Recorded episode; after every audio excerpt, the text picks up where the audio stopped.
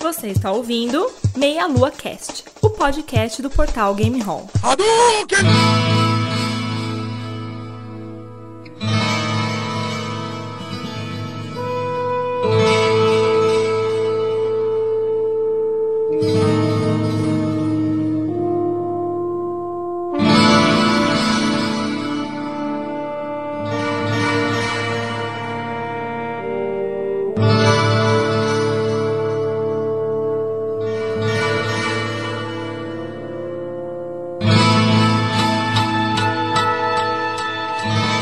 Saudações, queridos ouvintes. Estamos começando mais um Meia Lua Cast. Eu sou André Bach, tô aqui com Caio Nobre. Fala, meus caros. Cara, eu nunca consegui falar Tristram. Você tá triste hoje, Caio? Eu tô triste. É, com a Carol Ribeiro. Stay Island, listen. Ó, Olha só. Eu acho. Eu tô achando Caraca. que foi uma representação isso aí, não sei vocês. talento nato, latente aí, ó. Não cabe nela esse talento. dia. E com o Vinícius Ramalho. E já falei pra caramba, então não precisa de apresentação. O Vinícius aqui veio cantar um grande sucesso do seu tio Zé Ramalho, né? Vida de Gado. Tem uma galera que me, me fala que eu sou primo da Elba Ramalho, tudo bem. Zé Ramalho também é bacana. Eu acho que eles são parentes, não são?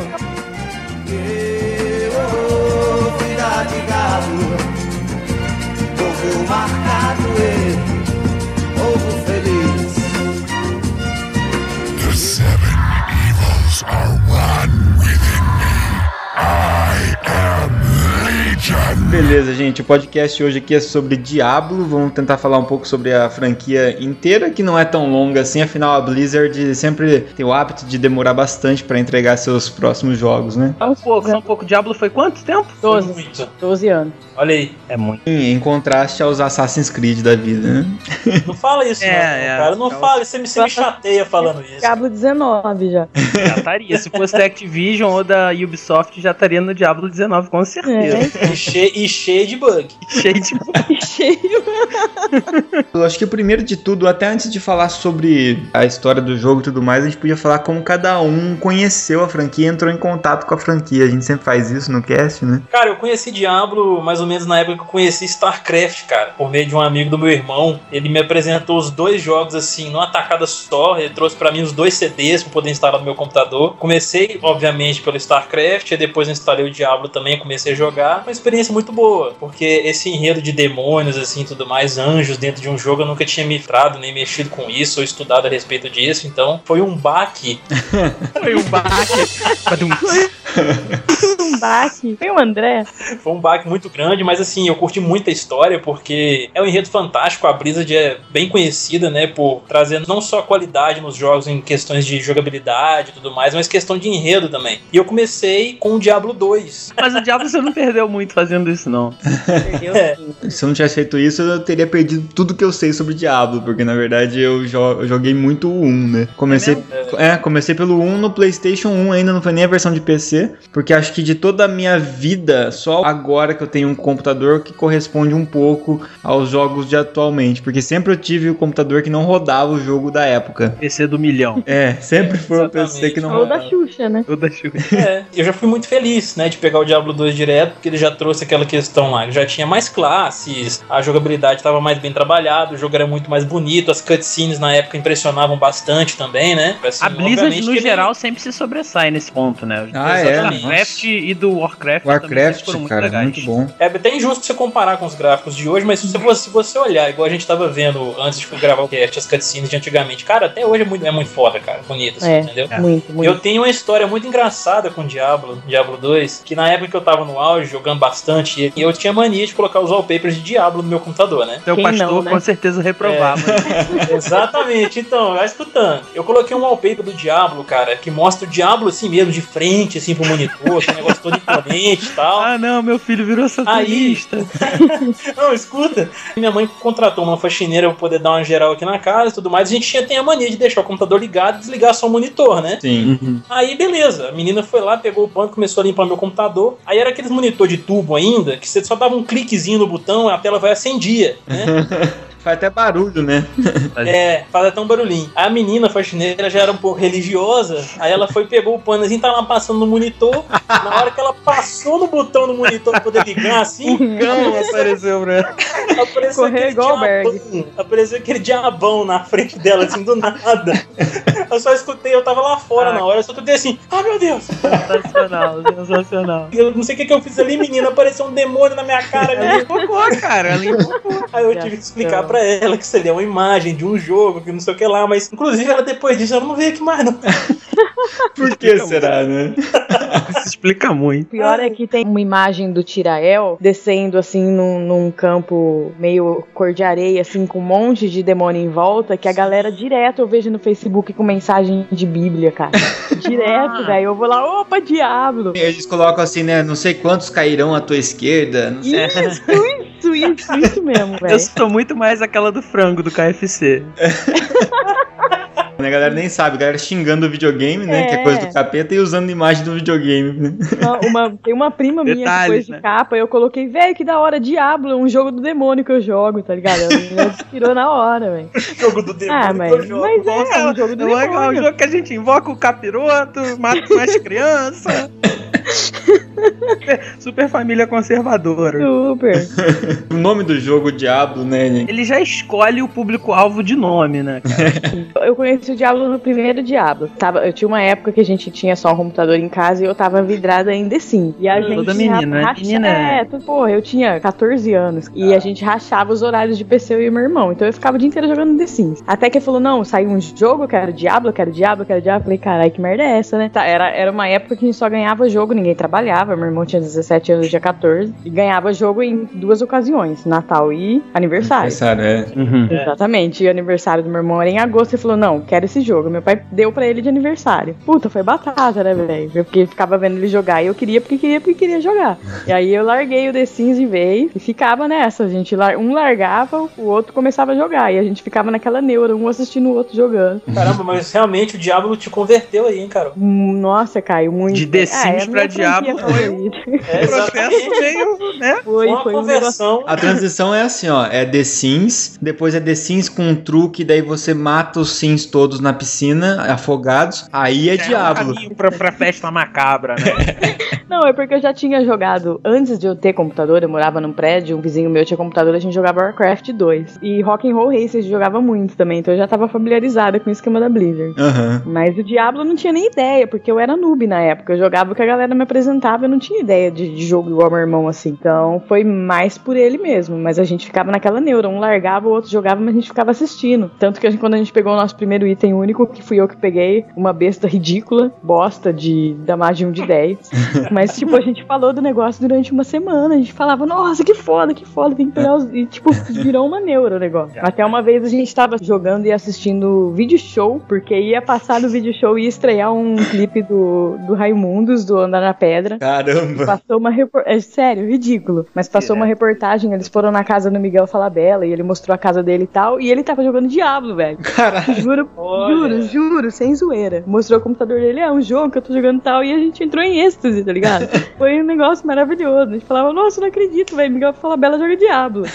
Foi ridículo, mas. A É, partir pô, eu lembro disso dia, até Miguel hoje. Falabella ganhou um fã. Ninguém tinha muito conhecimento de jogo de PC, assim, na época. Foi em 1997, cara. Conheço muito adulto da época que, que jogavam jogos que eu nunca ouvi falar, Não- cara. é, então, mas a Adulto gente não sempre jogou no PC, isso é bizarro, assim. É, eu jogava nos PCs da minha prima quando tinha aqueles disquetão antigo, mas a gente não tinha esse conhecimento igual a gente tem hoje, né? Não tinha essa facilidade de É, informação. Porque já não tinha internet, já, né, cara? Então, Exato, tinha, é, então, era, era tosco. Tanto que quando a gente jogava com um amigo meu online, o Diablo era via IP, tá ligado? Ele Aham. ficava ligando aqui, Diablo e Age of Empires. Era ridículo, jogava via IP no, na internetinha de escada. Eu sou suspeita pra falar porque Diablo é minha franquia favorita de game, então. Eu honestamente não lembro como eu fui apresentado ao jogo, mas com certeza foi algum amigo que minha mãe não deve gostar tanto dele hoje em dia.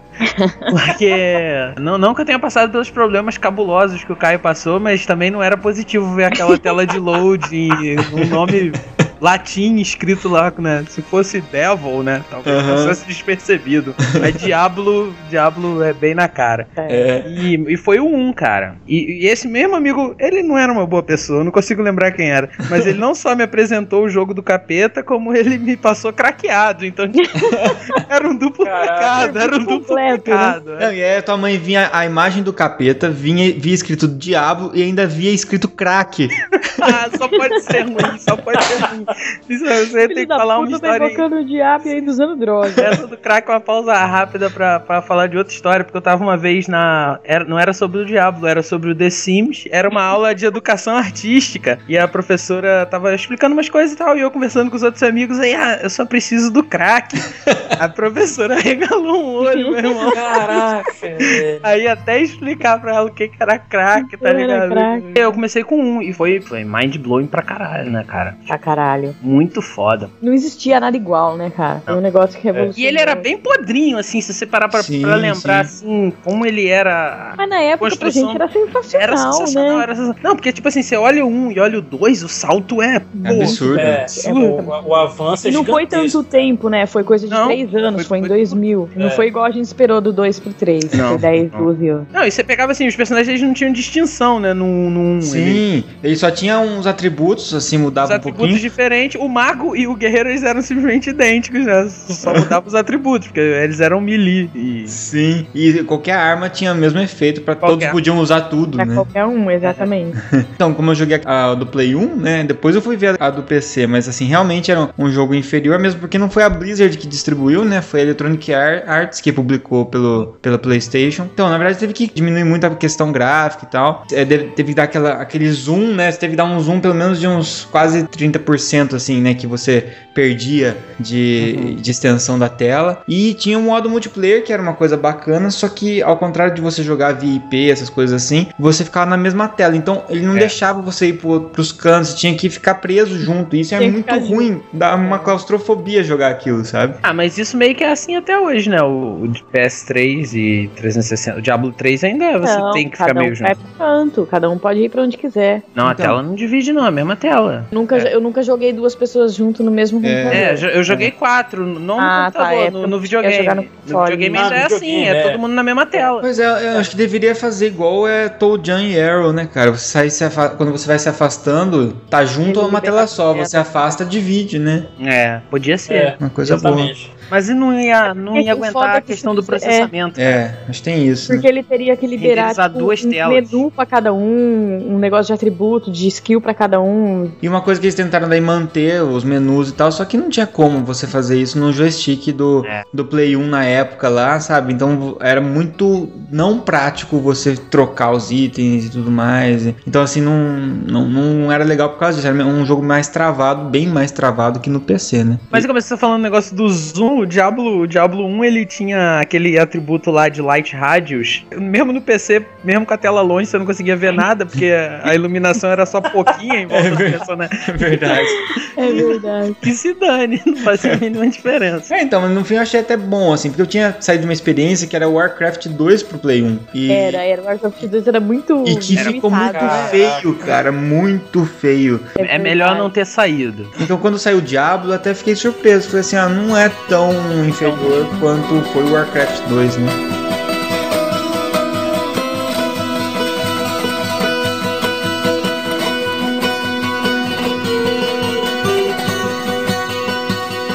Antes de entrar nos jogos, né, o Diablo 1, 2 e 3, a gente podia falar um pouco sobre a criação do mundo do Diablo, né, um pouco sobre as regiões, porque o Diablo 1, né, ele é muito focado numa região só, né, que é aquela cidade que a gente não consegue nunca falar a porra do nome, que é Tristram. É, quando eu joguei o primeiro Diablo, pra mim era Tristan, cara. Eu, Eu- falei eu muitos anos quando você falou comigo, eu eu Eu falei. pra prestar atenção, eu falei, caralho, é Tristan, não é Tristan. É, eu e aí, sempre falei Tristan também, cara. Eu assim. também, cara, eu também. inventaram de pôr um R ali, tá ligado? Mas essa, é, é- ótimo. isso aí é algum bug dos jogos da Blizzard, porque eu jogo Warcraft há anos, há anos, muitos anos. E o nome da cidade principal da facção é Orgrimmar. E eu sempre falei Ogrimar. Olha aí. É. Eles põem uns R's onde não deveria ter. Pô, eles não. Caraca, Vinícius, eu também falo, eu só falo Ogrimar. Pô, eu sempre falei Ogrimar, cara, é Orgrimmar. E o bom é como eu descobri, né? O O vindo pro Brasil. Aí eu, ih, já tem um erro de tradução aqui, ó. Botaram a letra errada na cidade. era, eu que li errado a vida É inteira. comigo, né? Enfim. Então, vamos lá. O Caio que curtiu a história da criação, né, Caio? É, então, porque no início de tudo, vamos lá pro momento Costelas e Hidromel, como eu sempre costumo falar, chupa Renato e Guilherme. que, Eu não sei quem são, mas chupem. é, assim como eles dizem no Costelas e Hidromel, no, no início de tudo, né? Momento terraforma que eles falam. É, exatamente. Não existia nada, né? Não existia nem a vida como a gente conhece, só existia o vazio, né? Não tinha ar, não tinha calor, não tinha frio, não tinha escuridão, não tinha porra nenhuma. Só existia, de acordo com a história, uma pérola, que era uma pérola tão perfeita que dentro dessa pérola existia um ser. E dentro desse ser, que o nome dele é Anu, ele tinha a essência de tudo. Ele tinha a essência da bondade, ele tinha a maldade, ele tinha a luz, ele tinha a sombra, tinha o físico, tinha o espiritual. Depois de muitas eras vivendo dentro dessa pérola e sabendo dessa essência do mal que ele tinha e não se sentindo confortável com aquilo, ele decidiu se separar dessa essência do mal dele. E quando ele fez isso, essa essência começou a tomar forma e se transformou num dragão de sete cabeças com o nome de Tatamet, que é o mal supremo. Após o dragão tomar forma, eles começaram um conflito que durou milênios dentro dessa pérola, né? E como eles tinham poderes iguais, depois de séculos, milênios de, bata de batalha, eles se cansaram, né? Já estavam chegando no limite do poder deles. Aí quando eles desferiram o golpe final, usando todo o poder, ambos se destruíram, quebraram essa pérola e, na- e ao quebrar essa pérola, eles criaram os mundos que são, no caso, o, o paraíso celestial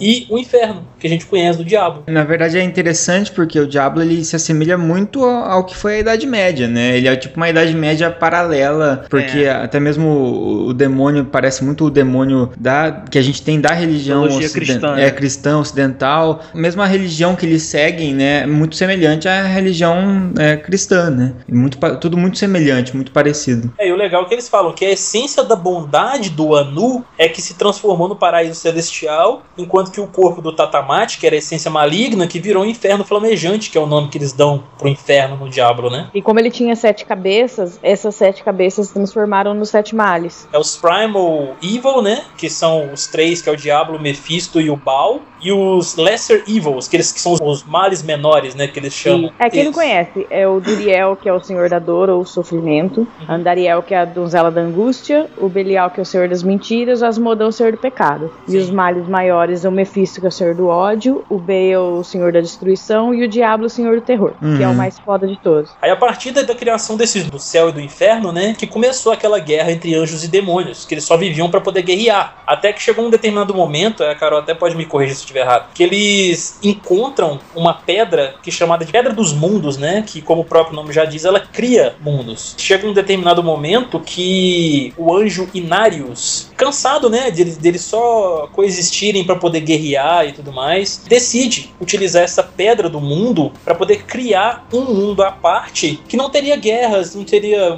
Seria basicamente um mundo de paz, como ele queria, né? E como ele tinha um poder do convencimento, ele começou a buscar seguidores no céu, lá no paraíso celestial. E ele ficou impressionado com a quantidade de pessoas que ele conseguiu puxar pro lado dele. Mais impressionante do que isso, pra surpresa dele, tinha um demônio também que também que compartilhava desse mesmo pensamento de, de só existir pra poder guerrear e tudo mais. E eles meio que fizeram uma aliança junto com esse demônio. Outros demônios foram aliados também à mesma causa. Aí eles criaram esse mundo que foi o chamado mundo de santuário, que a gente conhece no Diablo. Uhum. Eles guerreavam justamente pelo poder dessa pedra. E Sim. o Inarius, ele conseguiu a aliança da Lilith. O ritual, ele conseguiu a aliança da Lilith, que a Lilith, ela é filha do Mephisto. E ela também tava de saco cheio da treta toda. De- Ele conseguiu a aliança dela pra poder criar santuário. E o santuário era um lugar escondido de todos os seres do tanto do paraíso Do celestial paraíso. como do, do inferno, dos infernos ardentes. É, ninguém tinha conhecimento, só Ninguém eles. tinha conhecimento, só eles. Em Santuário, esses anjos demônios que estavam aliados pra acabar com a, a treta toda, eles começaram a conviver lá em harmonia, inclusive o Isual e a Lilith,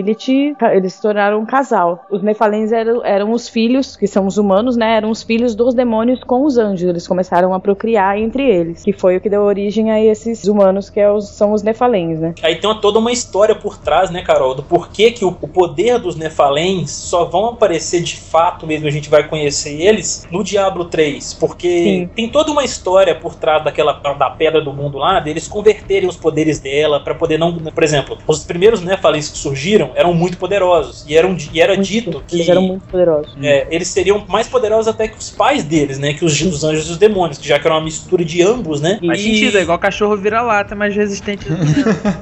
É verdade, cara. Quanto maior a variabilidade genética, maior é a resistência. cara. Caraca, pior é, É, tipo verdade. isso mesmo. Então, o que aconteceu é que os demônios eles descobriram esse santuário e com o perigo dos demônios invadirem esse santuário e tentarem corromper a humanidade, os próprios demônios e anjos começaram a matar os Nephalem. Foi um fato que a, a Lilith escondeu do visual por muito tempo. E quando ele descobriu, ele ficou muito louco, ele ficou muito puto e ele jogou uma foi uma maldição. péssima solução, né? Ah, tamo com medo dos demônios virem pra cá, que tá a gente matar Vamos todo mundo, matar que aí não tem por que eles virem. genial, genial, genial. Então, ah, ele tô com medo de alguém me roubar, vou jogar meu dinheiro fora, que aí o ladrão não vai querer vir. Bem isso. Exatamente. Eles eram os próprios pais matavam os filhos. Então ele ficou muito puto quando ele descobriu. Ele jogou uma maldição que os Nephalem, a cada geração deles, eles iam ter menos e menos poder. Sim. Até que chegou um momento que eles sequer lembravam ou conheciam as histórias dos anjos e dos demônios, de toda a origem do santuário. E o poder Até deles que- deixava de, de aparecer, sumia. Exatamente. Eles não tinham chegado um momento que eles não tinham mais poder. Pelo menos o poder não. Eles não sabiam que eles tinham esse poder. E foi quando a, a treta cessou por um tempo e começou a- o grande conflito, né? E começou a, a Guerra dos Pecados, a Guerra do Pecado. E é inclusive um- uma trilogia de livros que é muito foda. Eu recomendo pra quem não leu. O Dician, ele foi o primeiro cara nessa na, na Guerra do Pecado que, que descobriu como que ele conseguia é, liberar o Usar poder do. Nephalem. É, ele, ele era um Nefalém, o, o Disse. Ele era um Isso. Nephalem. Ele descobriu como que ele conseguia liberar esse poder e, e mostrar para os outros Nephalem como que ele como eles conseguiriam fazer isso também. Já pulando um pouco na história, que senão fica muito longo, Sim. teve aquela história da criação dos cultos na Terra, no santuário ali, né? Que quando cessou, né, eles não sabiam mais, os, os, os Nephalem não sabiam mais que eles tinham poder, começou a virar, virou uma população normal. O pessoal começou a construir cidade, governo. E no Brasil eles lançaram dois livros, que é aí da série do Diablo 2, do Diablo 3, que é o A Ordem e A Tempestade de Luz. O Isso. Sinwar, ele é de 2006, Sei. 2006, 2007. O acontecimento dele é antes do Diablo 1. Entendi. Ele conta essa guerra do pecado mesmo, tudo que Esse não aconteceu tem, né? antes. Não, cara, eu vivo perguntando pros caras, mandando mensagem lá na, na editora Record se eles vão traduzir esse livro, porque eu tenho ele em inglês. Mas aqui, puta, é uma linguagem tensa, essas É, coisas não, meio o do é Warcraft eu tenso. mesmo não leio. E eu gosto. Eu tentei já ler, mas, tipo, é, me prende, assim, mas chega um momento que começa a me estressar. Cansa, porque- cara. Cansa. Ler, ler em inglês rebuscado cansa. É verdade. Exato. é verdade. Mas é uma puta de uma história foda. O que acontece nessa questão da guerra dos pecados aí mesmo é porque os três males, né, os três, os primal evil, né, que são Sim. o Mephisto, o Diabo e o Baal, eles descobrem sobre o santuário e criam um culto lá na Terra chamado Triune e conseguem corromper algumas pessoas, né, trazer alguns seguidores para eles, né? E o Inarius, que é o arcanjo de lá, né, que criou o santuário e tudo mais, ele que também cria uma, uma culto, tipo, rival, digamos assim, né? Combater esses trianos, né? Exatamente, chamada de Doutrina da Catedral da Luz. Aí o que que acontece? Esse Udician, que é um dos Nephilims, ele no lugar que ele mora, consumido por uma praga, começa a matar todo mundo na, na, na, na fazenda dele, né? Exato, então- mata os pais, mata a irmã dele, e o irmão dele é contaminado. Porque é só ele e o irmão dele. Isso, só ele e o irmão Hum. dele. E ele foi recorrer aos os dois cultos. Ele foi atrás dos dois para poder ajudá-lo, né? Dar um jeito nessa praga, curar o irmão dele, salvá-lo e tudo mais. Só que nenhum desses cultos deu ouvidos a ele. Aí isso fez ele ficar muito puto. O tempo passou, eles conseguiram sobreviver e tudo mais. Aí que entra na parte que a Carol falou, que ele começou a descobrir os poderes dele e tudo mais. E, e o Odyssean, ele foi levado pro Monte Arreat, pro Hatman, né? Que é o Uhum. filho da Lilith. O Atriune, ele, ela foi uma, uma religião que os três criaram, pregando pros Nephalem que eles iam mostrar pra eles qual que era a origem real dos Nephalem e como que eles acessariam os poderes dele. Então, a, a intenção deles era de corromper, porque quando eles descobriram o santuário, tanto os, os males como os anjos arcanjos, eles queriam jogar os humanos pros lados de, de cada um deles, né? Então Sim. ficava naquela, ficou naquela tretinha de que eles ficaram escondidos ali, tentando puxar cada um pro seu lado. A maioria dos humanos, eles eram corrompidos. Poucos deles Sim. iam realmente pro, pra religião da luz, pro lado da luz, conseguia ver realmente o que era o certo. É, o Odysseus, ele conseguiu re- reaver os poderes dele de Nephilim, né? Uso- com- junto com Hatma, quando eles foram pra Ariad, pra poder mudar a essência da pedra para os poderes do- dos Nephilims voltarem a se desenvolver, porque já não já não tinham poderes mais. Aí o, o Inarius, ele ficou puto com o Odysseus por causa disso, né? Aí o Tirael, que é o arcanjo da justiça, resolveu entrar no meio dessa batalha, né? Ficou todo mundo muito confuso, porque ninguém sabia do santuário. Só que o Tirael, ele já tinha conhecimento disso e só estava à distância olhando lá, observando o que estava acontecendo, entendeu? Aí no momento dessa batalha, que o, Inarius atacou o Odysseus, que o Tirael resolveu intervir, o próprio Tirael ficou muito impressionado com uma atitude que o Nephilim, né, o Odysseus fez, que foi um ato de pura benevolência dele, que ele tinha duas escolhas. Ele poderia salvar o mundo, fazendo com que o corpo dele se desintegrasse e tudo mais, ou então ele podia fuder a porra toda, entendeu? Aí ele, tipo, ele escolheu esse ato de benevolência, mesmo ele estando puto com os dois cultos, poder salvar o mundo. É, ele se sacrificou Pra pra salvar santuário e pra mostrar pros outros Uma os coisa meio Jesus eles Cristo. têm poder, exatamente, uma coisa meio Jesus Cristo. Mostrar É. pros outros Nephalem que eles têm o poder dentro sim, deles. sim, que é bem, basta- bem isso mesmo. Depende deles, né? E aí ele acabou com essa guerra dos- do, do pecado, né? Foi aí sem É. ser da guerra. E aí começa o amor do Tirael pelos humanos. Olha só. Lindo! Olha, essa porra é cristã. E é daí. Puta, é, exatamente. É, libertou todos os pecados, cara. É isso mesmo. Só sobrou amor.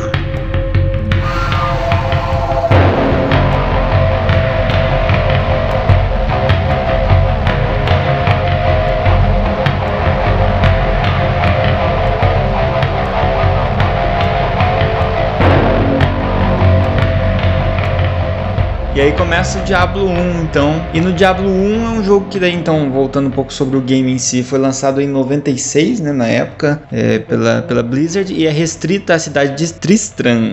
Listrão. já ia falar errado já. E que é justamente a história que se passa em Tristram, porque foi pra lá que foi levado, né, o filho de um grande rei da região ali, não é? Leoric. O do rei Leoric. É, ali foi quando, quando começou a treta entre o- os males mesmo, né? Ou Como os três males maiores, eles eram os reis da, da porra toda, males menores ficaram muito putos porque eles não tinham nenhum acesso a nada. Então eles resolveram se juntar, o Belial e o Asmodeu, eles se uniram pra derrotar os três males. Pô, a maior parte dos demônios do, do inferno contra os três maiores, e mesmo eles aniquilando, assim, coisa de um terço de todos eles, Beli- o Belial e o Asmodeu conseguiu derrotar os três e exilou os três do inferno. Então, como eles foram exilados, eles foram exilados justamente em santuário. Então, nem em santuário eles começaram a tocar o terror. E Uhum. foi aí quando aconteceu todo aquele negócio lá em Tristram. Foi criada a religião de Zacarum. Tristram não acreditava nisso, mesmo assim o Leoric foi pra lá e ele se declarou rei. Todo era mundo trouxa, ah, então é Todo rei. mundo Então. trouxa. É, tipo, ninguém, o pessoal não concordava, mas eles viram que na verdade ele tava lá pra ajudar. Então ele, ele reinou assim, diz até no, no manual do Diablo, com força e justiça. O que fez com que o pessoal de Tristão começasse a respeitar ele e ver que ele era um cara bondoso. E quando ele foi pra lá, ele levou o amiguinho dele, o conselheiro, o arcebispo Lázaro. E aí, aí. Filho da puta. Tava, era gente boa, mas andava com uma turminha que não era, não era bacana. né? Exatamente. Só mencionar, Carol, a questão dos Horadrim. Eles já, já estavam selados isso. nas, nas Soul Stones, né? Que é as pedra, a pedra das almas que o próprio Tirael disponibilizou para eles para que eles pudessem selar a essência dos três males dentro delas. Eles são uma ordem de magos muito poderosos e o líder deles, o mais poderoso, é o tal Racha, que tem até a tumba dele lá no Diablo 2, que a gente entra na tumba dele e tudo mais. É É, muito eles foda, conseguiram cara. aprisionar os três, porém, na hora que eles aprisionaram o Bale, a pedra das almas dele quebrou. E o amarelo. Racha, ele falou: Não, eu vou sugar esse filho da mãe e vocês me prendem aqui. Então É. ele sugou o- a essência do Bale e eles prenderam ele lá no, no deserto. Ele fincou É. a- a- o pedaço, o pedaço Isso. maior que, que ele conseguiu da Soul Stone utilizar para poder Isso selar, enfiou no peito dele e selou o Bale no, no corpo dele. E os outros Oradrim prenderam ele lá naquele, naquele deserto que agora não me lembro o nome. Tem uma cidade lá no deserto, não tem? É, o de, e, Sim. É Lute e alguma coisa lá. Lá. Lute Golem. É isso. Lute Golem, isso. E aí começou toda essa história do Leoric depois disso. Exatamente. O Leoric ele criou uma catedral em cima da- das catacumbas que o diabo, que a Soulstone do diabo estava aprisionada. Os Oradrin criaram esse monastério em cima de onde eles Isso. prenderam o diabo. Aí o Leoric só restaurou depois. E isso, depois de um tempo essa catacumba entrou em ruínas porque ninguém mais lembrava. Sim. Inclusive nos Oradrin tinha o, de- o descendente do Caim, né, que era o Gera de Caim. Como ninguém mais lembrava da história, como os Oradrin não tinha mais missão, não tinha o que fazer, eles foram se perdendo, até que um tempo que os o, o pessoal de Tristan já não sabia mais da história. Esse monastério entrou em ruínas, até que o, o Leoric chegou e ele fez esse monastério a sede do governo dele. Exato. E dentro desse monastério, o Lázaro foi puxado no- pelo labirinto do monastério pelo poder do diabo e ele começou É. a ser corrompido. O diabo já estava soprando o lá. Já, tava já tocando tava aprontando. dele. O pai da mentira já estava aprontando as suas. Altas confusões. Era uma espécie de, tipo, relação Sauron-Saruman. Isso! É, porque ele era o conselheiro mesmo do, do, Do do. Leoric. Ele era o conselheiro Leoric, fiel do Leoric. Ele chegou lá assim, nessa posição. Mas É. ele tentou possuir o Leoric, só que o Leoric era, ele era um cara muito foda, ele era muito bom. Então Ele ele. é muito justo e tal. Isso, ele resistiu muito a essa possessão do diabo. Então ele falou pro Lázaro: não, não dá, preciso de, um- de alguém que eu possa possuir. Lázaro foi lá, pegou o filhinho mais novo, que até então não se sabe se é uma falha de história da Blizzard, mas alguns defendem que, na verdade, é, ele era o único filho do Leoric na época, porque o filho mais velho dele tinha ido pra guerra e não tinha voltado, então eles deduziram que ele tinha morrido. Não é mencionado no 1, né? Isso. Não é mencionado. Eles, men- eles mencionam o Albrecht como o filho único. É, ele leva o Albrecht até o Diablo. E o Diablo, como ele é uma alma pura, inocente, ele é uma criança, ele deve ter o que? Coisa de 10 anos, pelo que a gente vê nos vídeos na cutscene. Ele possui o Albrecht. E aí ele se liberta. O- Nisso, o pobre coitado do Leoric, né, de, de tanto resistir à possessão do diabo e também a questão do, do irmão, do filho dele ter sido levado, ele fica, ele, ele fica maluco. Ele, Ele fica mais doido. louco que o Batman. Exatamente.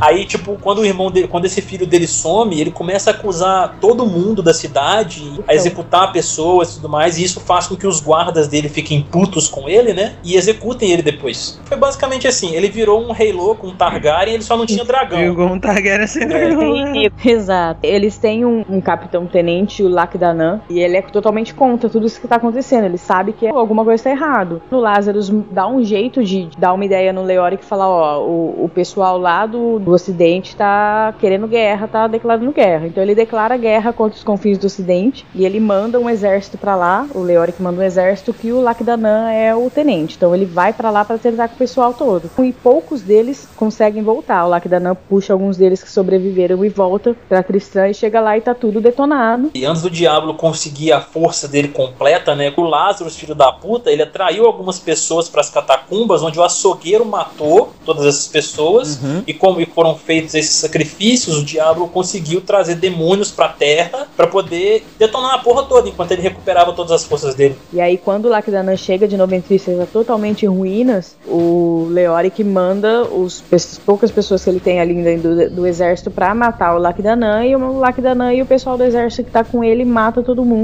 e ele vê que não tem jeito, que o Leoric tá ferrado, não tem o que fazer. Então ele vai lá e ele mata o Leoric. Justíssimo. E- e- a- É o Jamie Lannister da parada. é tipo isso. Depois que a gente descobre, no Diabo ele não fala, mas depois aparece, né, que na verdade quem chegou junto na guerra foi o filho mais velho dele, que é o Aidan. Hum. que ele tinha dado como morto em guerra, mas ele volta e muito fudido com tudo que aconteceu, ele desce até o inferno pra matar o diabo.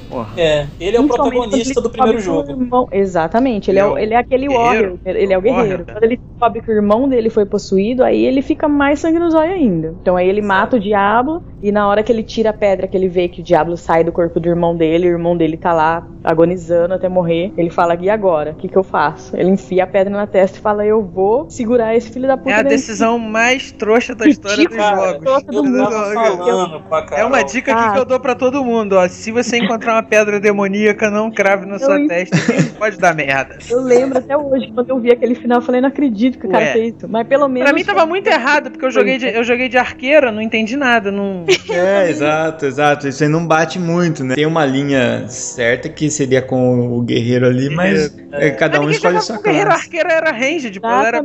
Eu acho que assim, o guerreiro até jogava, o mago ninguém jogava, né? Ninguém queria saber. É, é muito provável que toda vez que você vai desenvolver um jogo, uma franquia nova, você pensou naquele jogo fechado. Tristram é uma cidadezinha pequenininha e tal, pra fazer aquilo. E depois que o jogo começa a crescer, você tem que também crescer a história, né? É, então, Exatamente. é que algumas pessoas defendem com unhas e dentes que, na verdade, ele, ele era dado como filho único, o Albert, o Albert era dado como filho único porque. Albrecht. Albrecht. É, se for em alemão é Al- Albrecht. Albrecht.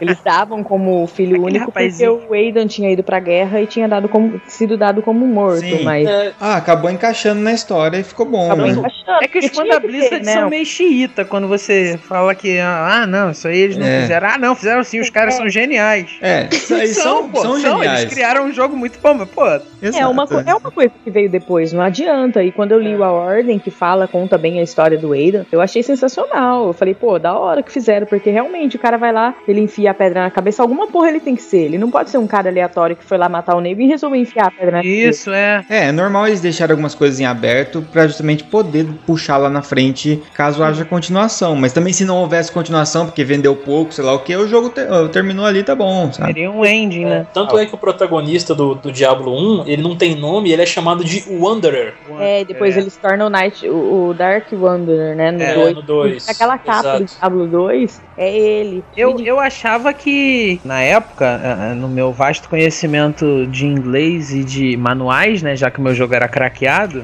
é, eu achava que, na verdade, na época do jogo, e eu não me recordo agora se de fato, se dentro do conteúdo do jogo tinha informações sobre isso, mas na época eu só achava que a Soul Stone tinha tentado o herói a ponto de fazer possuir ele mesmo, tá ligado? Não parecia que era uma história de, ah, vou Sim, aprisionar era- esse é- demônio no meu corpo. Isso, era isso eu que parecia, achava não. isso. Não, na, na- eu tenho o manual, porque o meu é original. Eu tenho o manual e ele conta várias histórias. Ele tem vários contos da, da história e não fala isso realmente. Sim. Ele, Na- só na fala da, ele fala da corrupção do príncipe, que no caso é o, o mais novo. Mais novo. E até porque, quando teve a Comic Con, o criador do Diablo, David Bracken, ele veio pra cá. E ele foi no. Eu fui igual idiota com a minha cachorra lá e não consegui um autógrafo porque ele já tinha ido embora. Mas enfim. ele deu uma entrevista no programa do Danilo Gentili e ele falou que a história do Diablo, ele criou aquela história quando ele estava no colegial. Eu acho que a história do Diablo 1 realmente era a história que ele criou nessa época quando ele estava no colegial. E depois a Blizzard teve que aprimorar para fazer as a, a continuação. É, e às vezes o cara já tinha ali uma, uma indicação ou outra de um esboço do resto do mundo ali e tal. É, mas ele então, foi dando mais. Tá fazendo o jogo, ele vai criando, Isso, né? vai dando mais forma, né? Enquanto tá lá.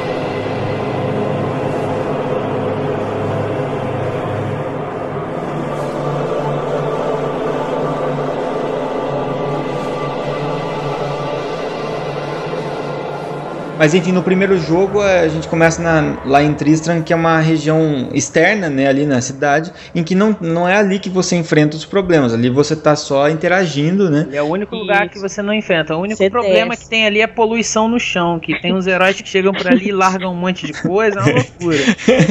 Vários itens lixo, né? Ouro que não é. cabe no start, é, isso mesmo. E o bom é que ninguém pega. A turminha É, é, muito boa. É, e os do per- Diablo. personagens que a gente nem imaginava que ia fazer alguma diferença depois, né? É. É, O a Adrian, a, a própria Gillian, que nem, acho que quem não leu o livro não sabe que ela tem uma importância muito grande na história do Diablo 3. Que quando, quando estourou todo o final do Diablo 1, a Adrian fugiu com a Gillian, aquela mocinha da taverna do Rising Sun, pra Caldian. E a Adrian vazou de lá, a Adrian teve um filho. Bonitinho, lindo, fofa. Uma menininha. Essa filha era do Aidan, do demônio, do filho do capiroto. É mesmo? Exatamente, ela estava grávida. Rolou um coito demoníaco. É, ele realmente possuiu ela, né, cara? Pode. Exatamente. É, é porque assim, quando o Aidan matou o Diablo, ele ainda tinha livre, livre, né? Ele era ele, apesar de ter umas. ele Apesar de era ter uma pequena atormentado. pedra encravada na testa, né? ele estava atormentado pelo, pelo diabo, mas ele ainda tinha poder sobre ele. Aos poucos que ele foi sendo A parte mais importante do corpo ele ainda controlava, né? Tá entendendo? Tô entendendo. Não, pior que não. Não, essa Sabe parte do fico- corpo foi controlada pelo diabo. O diabo fez claramente porque ele queria um- uma pessoa pra depois ele possuir. É, ele, ele foi olhar as opções que ele tinha: um aleijado, um Exato. careca, um velho, uma bruxa, essa mesmo. Bêbado, né? Um bêbado. Um Cara, eu bêbado. fico pensando aqui, eu fico, eu fico pensando aqui, raciocinando, qual que foi o pensamento dessa Edria quando ela viu um cara com a pedra no meio da cabeça e falou assim, ah, eu quero esse cara. Ela achou que era o Solid Snake, cara. O diabo falou assim: eu, só- eu não tenho força suficiente ainda pra controlar o cara inteiro, eu vou controlar só o pinto dele. Não, É, mas o, o senhor do Nossa. terror, né? Mas modão entendia melhor, né? Mas é que não mostra, né? Na verdade, assim, o Aiden, as imagens que tem dele depois disso, ele tá sempre com capuz, então não tá dá pra sempre saber. com roupa, né? Não dá pra ver. não dá Não, pra ele saber se o diabo tá controlando o pau dele Não ou dá, não. né? saber, não dá pra saber se a pedra foi enfiada totalmente, sumiu, ou se. Não dá pra saber. Mas em Eu zero acho lá. que não foi não, pô. Na, no- na cinematic lá do Diablo 2, quando eles vão pegar a Soul Stone no, no tal Ela racha, Fora, né? É. É, ela tá sem capuz. Eu acho que ela É. entrou. Entrou tudo, cara. Entrou tudo. Entrou tudo. Delícia, cara.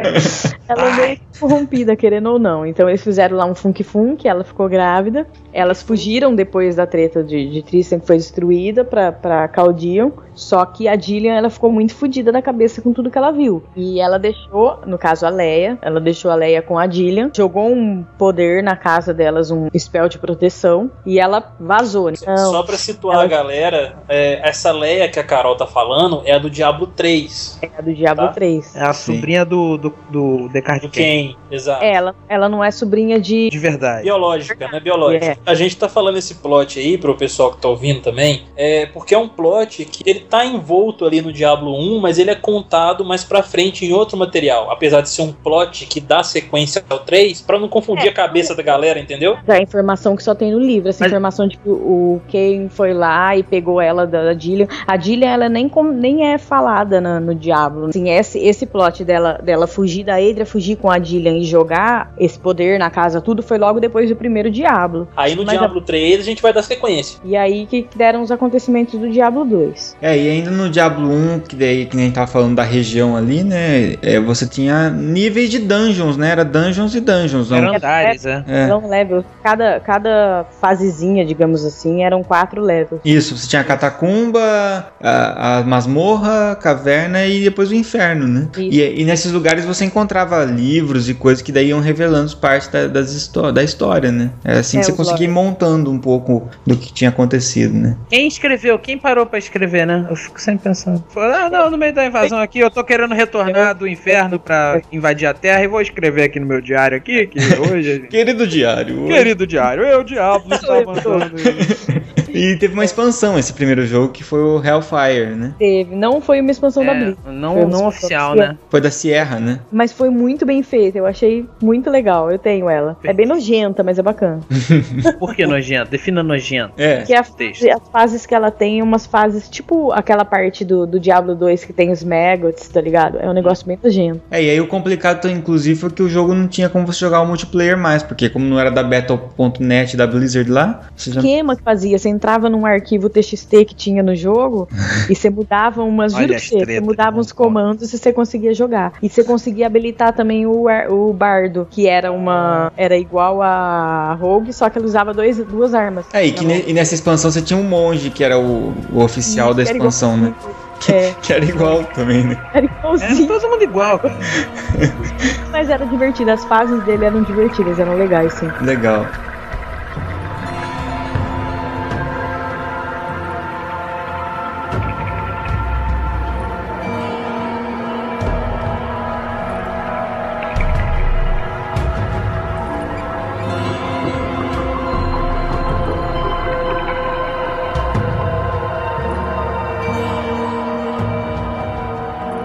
E aí veio então o Diablo 2. Em 2000? Isso. Esse foi. Cara, Diablo 2, sensacional. Eu não posso falar muito de jogabilidade do primeiro jogo, não, porque eu joguei só no live mesmo e tomei um cacete do Butcher. Nossa, sério, era fácil. Vai, vai, vai cagar, Vinícius. Eu jogava quando eu era criança.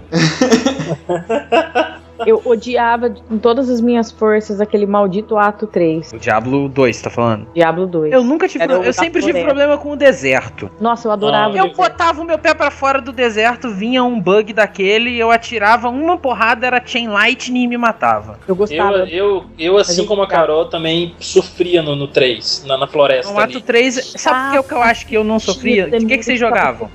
Eu jogava de paladino. E você, Carol? Principalmente de Sorcerers. Pô, e como é que Eu você sofria? Sorcery ela era só da teleporte. Não, eu- não, não é que eu sofria, é que eu odiava, eu achava o ato chato. Era o ato mais odiava. curto, porque os mapas eram. Eles não eram compridões igual do deserto. O problema Sim, deles não, é que eles eram labirintosos, porque Eu tinha odiava ele no geral. Eu odiava o ambiente, eu odiava os inimigos. Era, um- eu achava muito filho da puta, muito chato, Ah, eu, sabe? eu, sof- eu sofria mesmo, eu morria muito pra aqueles babuínos, filho da puta Não, caralho. babuíno não, rapaz, era os pigmeus. Eu chamava- Eu chamava de babuíno, olha os babuínos, olha os babuínos vindo. Mas aí no 2 teve um salto muito grande, igual a gente falou no começo, e, e quantidade de, classes, né?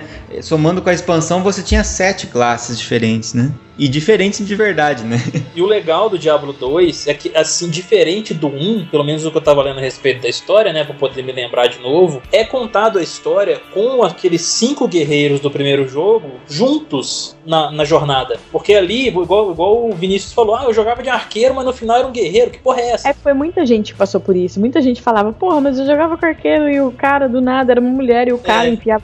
Muita no gente. 2, muita gente é, já, já no 2 No eles, dois, eles é. trabalharam isso, porque realmente Sim. são os cinco guerreiros, as cinco classes que estão juntos na jornada contra as forças do inferno lá. Exato. E realmente teve um salto gigantesco em questão de gráfico do jogo e das cinemáticas também, que são muito fodas. Mas do final, então, cara, lá em Arreate, já do Bale explodindo aquele reizinho lá, chega da. Sim. Não, mas a, a- a abertura do, do Lodge, eu falo, até, até hoje eu assisto aquilo lá e eu tenho medo do Bale, porque ele parece de verdade, cara. Até hoje É ele parece. feio. O Marius não tanto. O Marius, assim, não, você não fala que é perfeito, mas É, Bale. as cinemáticas do primeiro, da primeira Porra, expansão, não são tão legais quanto a da expansão, não. Não, não, do primeiro jogo não é tão legal quanto a expansão. Mas o Bale em si, É se muito olhar, ele, ele é muito bem feito, ele parece que é de verdade, cara. É, Eu não. não. O Tirael é muito foda, cara. O Tirael ficou foda demais, cara. Ele, não ainda, ele ainda não era um negão que tinha uma mão que Não. cobria a Leia inteira, mas tudo bem. Não, ninguém imaginava que ele um dia ia ser uma pessoa, né, cara? Um E- mortal.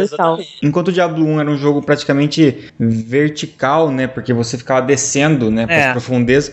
O Diablo 2 já era um jogo horizontal, porque você ia para várias regiões que, do mundo, né? Então já era um jogo que Exatamente. É um Era- salto absurdo. é assim. muito mais Foi, foi a diversificado, primeira né? Vez. Se né, for que comparar assim na real, o Diablo 1 é basicamente aquela primeira, aquele primeiro templozinho que você entra do Diablo 2, né? É, tipo um prólogo. Você desce alguns É. andares e tá num boss no final, é. É, e Diablo 2 realmente deixou a galera assim, maluca, né? Assim, é o jogo que o Diablo que a maioria mais jogou, mais gostou de jogar, que é mais unânime. Na Battle.net, cara. É porque foi uma época também que mais, mais pessoas tinham acesso ao computador, esse tipo de coisa, né? 2000, 2002, o, a expansão. Então, mais gente teve acesso e era, era realmente mais apelativo, assim, né? Pô, pro, é. pro público. né? E a É. questão É. do multiplayer, né? Não, o multiplayer é Nossa, absurdamente sim. bom. No D2, quando É. adicionaram aquele sistema de, de ladder, então, pô, Nossa, a galera ficou louca. Foi loucura. Meu irmão já foi em primeiro lugar naquela bosta. é. Joguei ele Era também. Era o, bom- o bom do ladder é que tinha. Era muito mais. Os personagens do ladder tinham acesso a itens muito melhores do que da campanha, não. É, então. E os eventos, né? Tinha os eventos também no, no, no ladder, né? É, e com relação à jogabilidade, né, meus amigos? Excelente, muita coisa boa poder se fazer ali, muita, muito. Aquele jogo eu fiquei, Build, eu né? fiquei o horas sistema e horas. de build, né? Que o 1 Isso. Verdade, verdade. Você dava pra você montar várias builds e a caça por itens raros e lendários era infinita.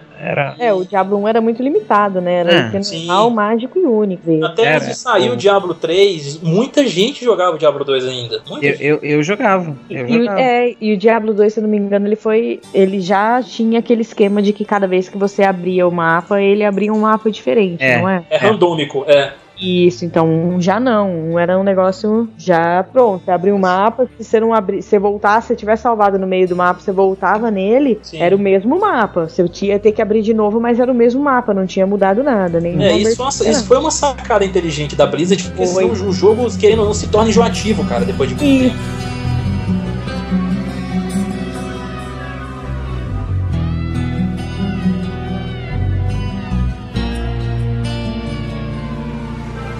Então, Era. a história ela já começa bem, bem depois ali do primeiro jogo mesmo, né? Do Diablo 1, onde, não, assim como na Cinematic, né? Já conta, porque a Cinematic já introduz o início da história, que é o, o guerreiro, né? O Waden, já chegando numa taverna lá, no, no, no monastério, na verdade, de Rogue. Aí tá o Marius lá, que é um outro personagem que é introduzido na Não. história. Um bunda mole, qualquer um. Um bunda mole, viadão, safado. É, e ele tá ali ainda, tipo, sofrendo pra poder controlar o diabo dentro dele. Só que ele já, ele já tá no- nos, nos resquícios de energia que ele tem pra poder segurar o diabo. Aí ele começa a se manifestar dentro daquela taverna, né? O diabo começa a tomar conta do corpo dele. E a partir dali ele já começa a invocar demônios. O, o Marius que tá narrando essa história, ele, ele tá contando essa história pra uma pessoa que ele tá no manicômio já. Então isso aí já introduz o jogo. Essa ideia, aliás, é bem sacada, né? Essa ideia aí toda do, do Marius contando a história aí já, que já dava meio que a ideia de que ia rolar expansão e tudo mais, né? Exatamente. É um gancho, exatamente. Eles evoluem bastante a história com relação até a questão dos Horadrins mesmo, É. o Diablo ele volta pro, pro, pra Terra, né? Volta pro, pro santuário e ele tá atrás de libertar os irmãos dele, que é o Mephisto e o Baal, ou Baal, não sei como é que Eu vocês acho um falam. motivo Bale. nobre. eu acho um É, motivo Bale em inglês aqui a gente conhece como Baal, né? E, e é inter- aí vem a referência cristã de novo também, cara, porque a, a questão do ba Baal, ele era um deus dos fenícios. E É. pro, pra religião cristã, né, pros cristãos, era tipo uma outra divindade pagã que estava sendo adorada e que em alguns lugares acaba trazido como se fosse um demônio, porque na verdade é um, ele é um deus de uma outra religião, né? Aí é bastante interessante isso, porque esse tal desse Marius, quando ele vê, essas, vê o que acontece lá no monastério, ele fica obcecado pelo diabo. Ele começa a seguir ele pra tudo que é lugar. Trouxa. Mas trouxão mesmo, babacão. É, ele é muito, muito, muito. eu não entendi qual é desse assim, personagem realmente. até hoje. E é legal, cara, que eles evoluem muito a história do- dos Horadrim ali naquele sentido, porque aí a gente vai entender mesmo que eles são muito poderosos, porque eles que criaram o Horadric Cube, né, que é aquele cubo Isso. que a gente pega lá no segundo Ato, e Sim. o Horadric Staff também, que é, que é esse Horadric Staff, é o artefato que vai ser utilizado para poder liberar o Baal, o Baal lá da tumba dele, do, lá em Talracha. Eles começam, né, um enredo, aí são apresentados os cinco heróis, no agora já são cinco, não é apenas um guerreiro só, que é um mix de todo mundo. Aí eles começam a ir atrás do Diablo, o Diablo tá sempre um passo à frente, né, deles. Eles sempre, É. eles sempre chegam atrasados e tudo mais. É, Eles chegam na do coiote. Talracha, o filho da puta já foi liberado. Já Eles era. chegam no Mephisto, o filho da puta já, Já foi tá liberado. liberado. É tudo fundo de brocha. E é- aí, aí é no, no Diablo 2, né, Carol, que eles apresentam os, os Lesser Evils, né, que são os Isso, males são menores. Eles é voltado É. para os mares menores, né? Exatamente. Que no caso é a Andariel, que é a, a chefe do primeiro ato, que ela guarda os portões pro Lutz Golem, né? Ela, ela tá guardando a passagem pra lá porque eles sabem que lá é que repousa a Soul Stone, que para poder é um libertar portal, o Baal. né, né? Tá É um guardando portal. É aquela coisa. Exatamente. Aí a gente derrota a Andariel pra poder ir pra lá. Aí acontece todo aquele plot que a gente até falou que o Baal é libertado. Né? E é o filho da puta do Marius que tira a Soul Stone da pedra, da, da pedra lá do peito do, Otário. do tal racha, né? Que libera o Baal. Aí eles matam o Duriel, né? Nessa batalha aí. Só que antes disso, antes, antes, antes dos cinco aparecerem lá, o Tirael já tinha aparecido e guerreado e, e tinha sido preso pelo Diablo pelo Bale. Depois disso, eles vão pro ato 3, que aí entra toda a questão do, do Mephisto e entra aquele culto que você citou lá no início, né, Carol? Que eu esqueci o nome. Zacarum. Zacarum, a religião é. Zacarum.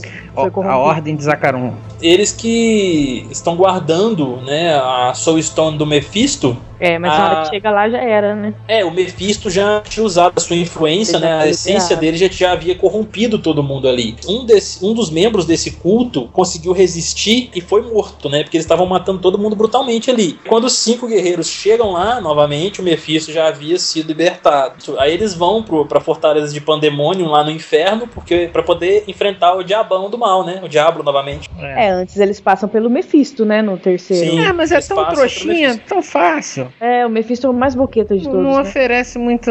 É engraçado, né? O irmão mais velho e o mais fraco. Eu matei sem ver. Quando eu, quando eu fui fazer de paladino esse ato, eu falei, ah, esse que é o boss. Eu já tava Frozen Orb na cara dele, nem vi a cara do. Sofreu mais com os inimiguinhos na fase do que com. Uhum. É, morre-se muito mais. Não, mas isso é normal de Diablo, né? Você morre muito mais pra um monstro especial do que pro boss. Porque assim que chega na fortaleza de Pandemônio, o Tirael pede eles pra poder, pra poder salvar o Izuel. Visual, que fez uma investida contra a, For- contra a Forja do Inferno lá e foi preso e torturado, não sei o que lá, porque senão vai ficar muito Aí bom. dá ruim, né? É, embora eles derrotem o Diablo lá, eles é, não acabou, né? Porque daí vem a expansão.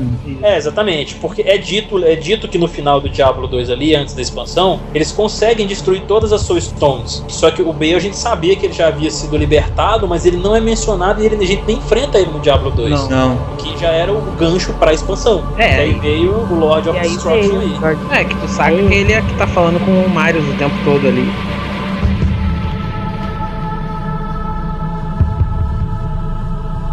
A expansão do jogo é o título do Bale, que é Lord of Destruction. Aham, é. Ele é o Senhor da Destruição. Eu acho louco isso, né? O cara que não é o principal, seu chefão do 2. Ah, mas acaba funcionando como um plot twist, né? É, as classes novas foi o druida e a assassina, né? Então Eu achei que foi sensacional, porque o druida principalmente, que você virava vários bichinhos legais. Eu jogava muito com o druida, velho, principalmente Eu jogava o muito era também.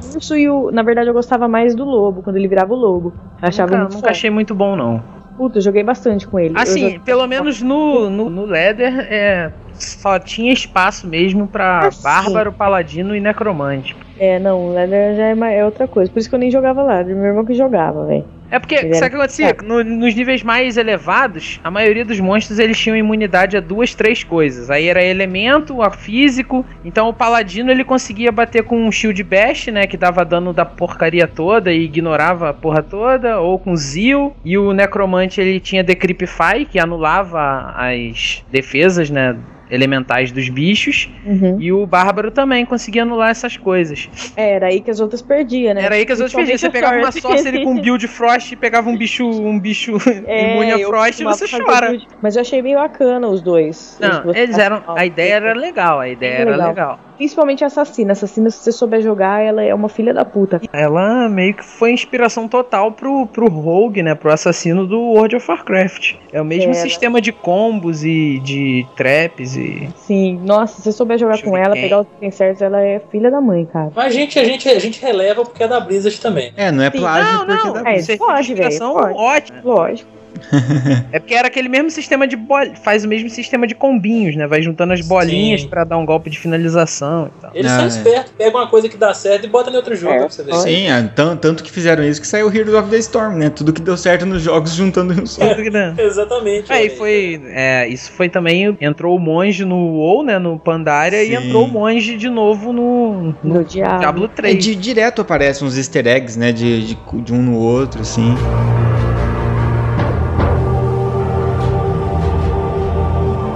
Do Lord of Destruction, ela já começa ali com o Baal fazendo uma investida na cidade bárbara Arogat, que é o último bastião da ordem lá nas encostas do Monte Arreat. Eles estão atrás da World Stone, Sim. a pedra dos mundos aqui, e o Baal, ele tá mais poderoso porque como esse tempo todo que ele tava dentro do Tal Racha, ele absorveu todo o intelecto dele, e ele ficou muito mais poderoso do que ele já tava antes, né? Aí o Talracha era um cara foda, né? Ele, era, um um, ele era o Horadrim mais pica das galáxias que tinha.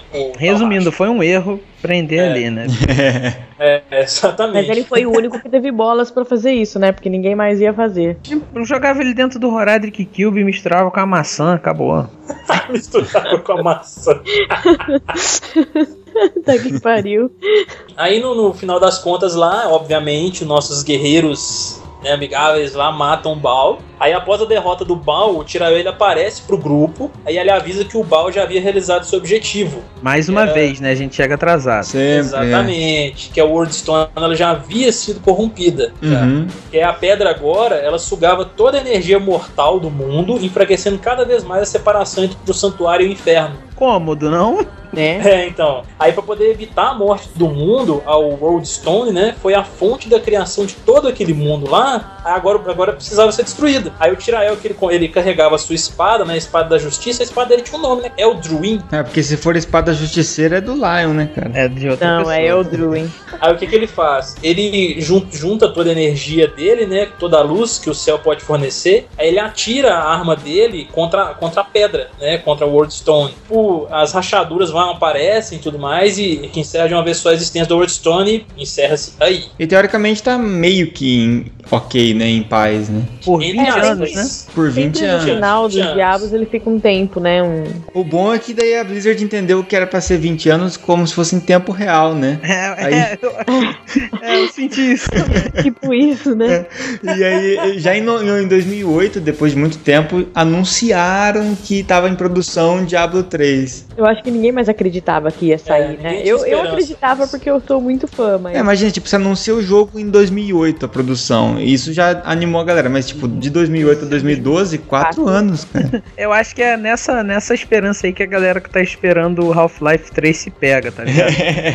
É, olha só. Se deu vocês certo com o Diablo, vai dar certo com o Half-Life. É que quando eles anunciaram em 2008, teve muito mimimi falando que o jogo tava colorido. Cara, teve um trailer de teaser, né, ô Carol? É, Eles demonstrando o jogo com o Bárbaro. Puta Isso. que pariu. Mas a galera começou a reclamar que não era Diablo, que tava muito colorido, blá blá blá. blá. Então o que eles fizeram? Eles começaram tudo de novo. Tava mesmo? Eu, não, eu confesso que eu não lembro. Não, tava pouca diferença do que é hoje.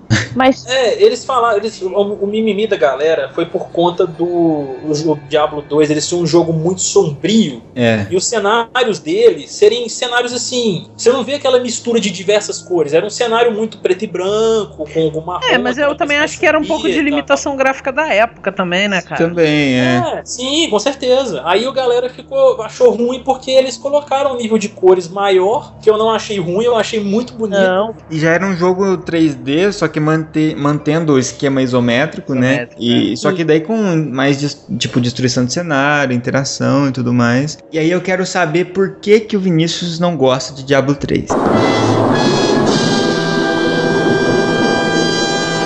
Que, que eu não gosto? não, não é nem que eu não gosto, cara. É, pra mim, assim. Já tá mudando, já, já- tá não, mudando. não, não, vou explicar, cara. Calma aí, cara, calma aí, cara. relaxa, velho. Relaxa, truta. Não é que eu não gosto, cara. Não tem mais aquele apelo que tinha pra mim, entendeu? Entendi.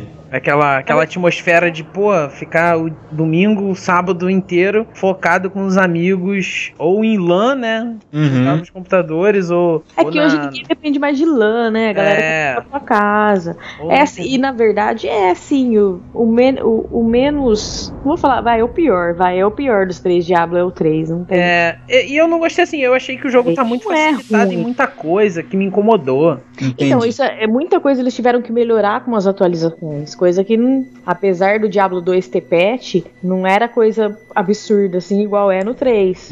É, Tem mais acesso hoje a você melhorar o jogo. É, é, dizem que o jogo tá muito melhor hoje em dia, Tá né? Eu confesso melhor do que quando lançou É, e em termos de vendas foi extremamente expressivo, né? Vendeu demais logo no começo, porque pô, a galera ficou naquela espera de, de mais de uma década, né, por aquele jogo. Ah, tem a galera que tava esperando fez muita propaganda pra quem nem conhecia. Tem muita gente que começou do, no 3, É, eu conheço Sim. uma galera. da- do hype da galera antiga. Mas ao contrário de mim, eu tenho amigos que adoravam o 2 e, e que jogam o 3 Com a mesma empolgação. com a mesma empolgação. É, o negócio foi comigo, assim, eu não senti aquela, aquela pressão, assim, ah, preciso jogar isso e tal. Ô, Vinícius, vai ver, era porque você, vai ver porque você não trabalhava na época, talvez? Eu não sei, eu não trabalho agora.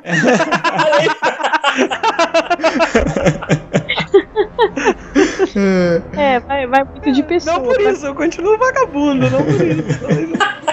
Eu acho que a culpa é do WoW, eu acho. Ah, pode ser. A culpa é da Blizzard, É indireta. da Blizzard. Pelo menos é da Blizzard mesmo, então. É. Tá na Blizzard, é verdade. É, você Pra trocou uma coisa por outra da Blizzard. Isso por outro, né? Exato. Por esse lado, assim, ele tem o que não me agrada no Diablo hoje em dia, a atmosfera de grupo maior e tal. Ah, Ah, não. entendi. Sim. O corporativismo. O, o- eu achei que no, no Diablo 3 falta muito corporativismo que no 2 tinha. No 2 você precisava fazer assim, você fechava com seus amigos, aí um fazia uma build X, outro Y, outro triângulo, enfim. E, e vocês buscam, tipo, vamos, vamos, vamos farmar item, vamos. O Diablo 3 isso facilitou muito, cara. Você, pra upar tá muito fácil. Ficou mais arcade, para...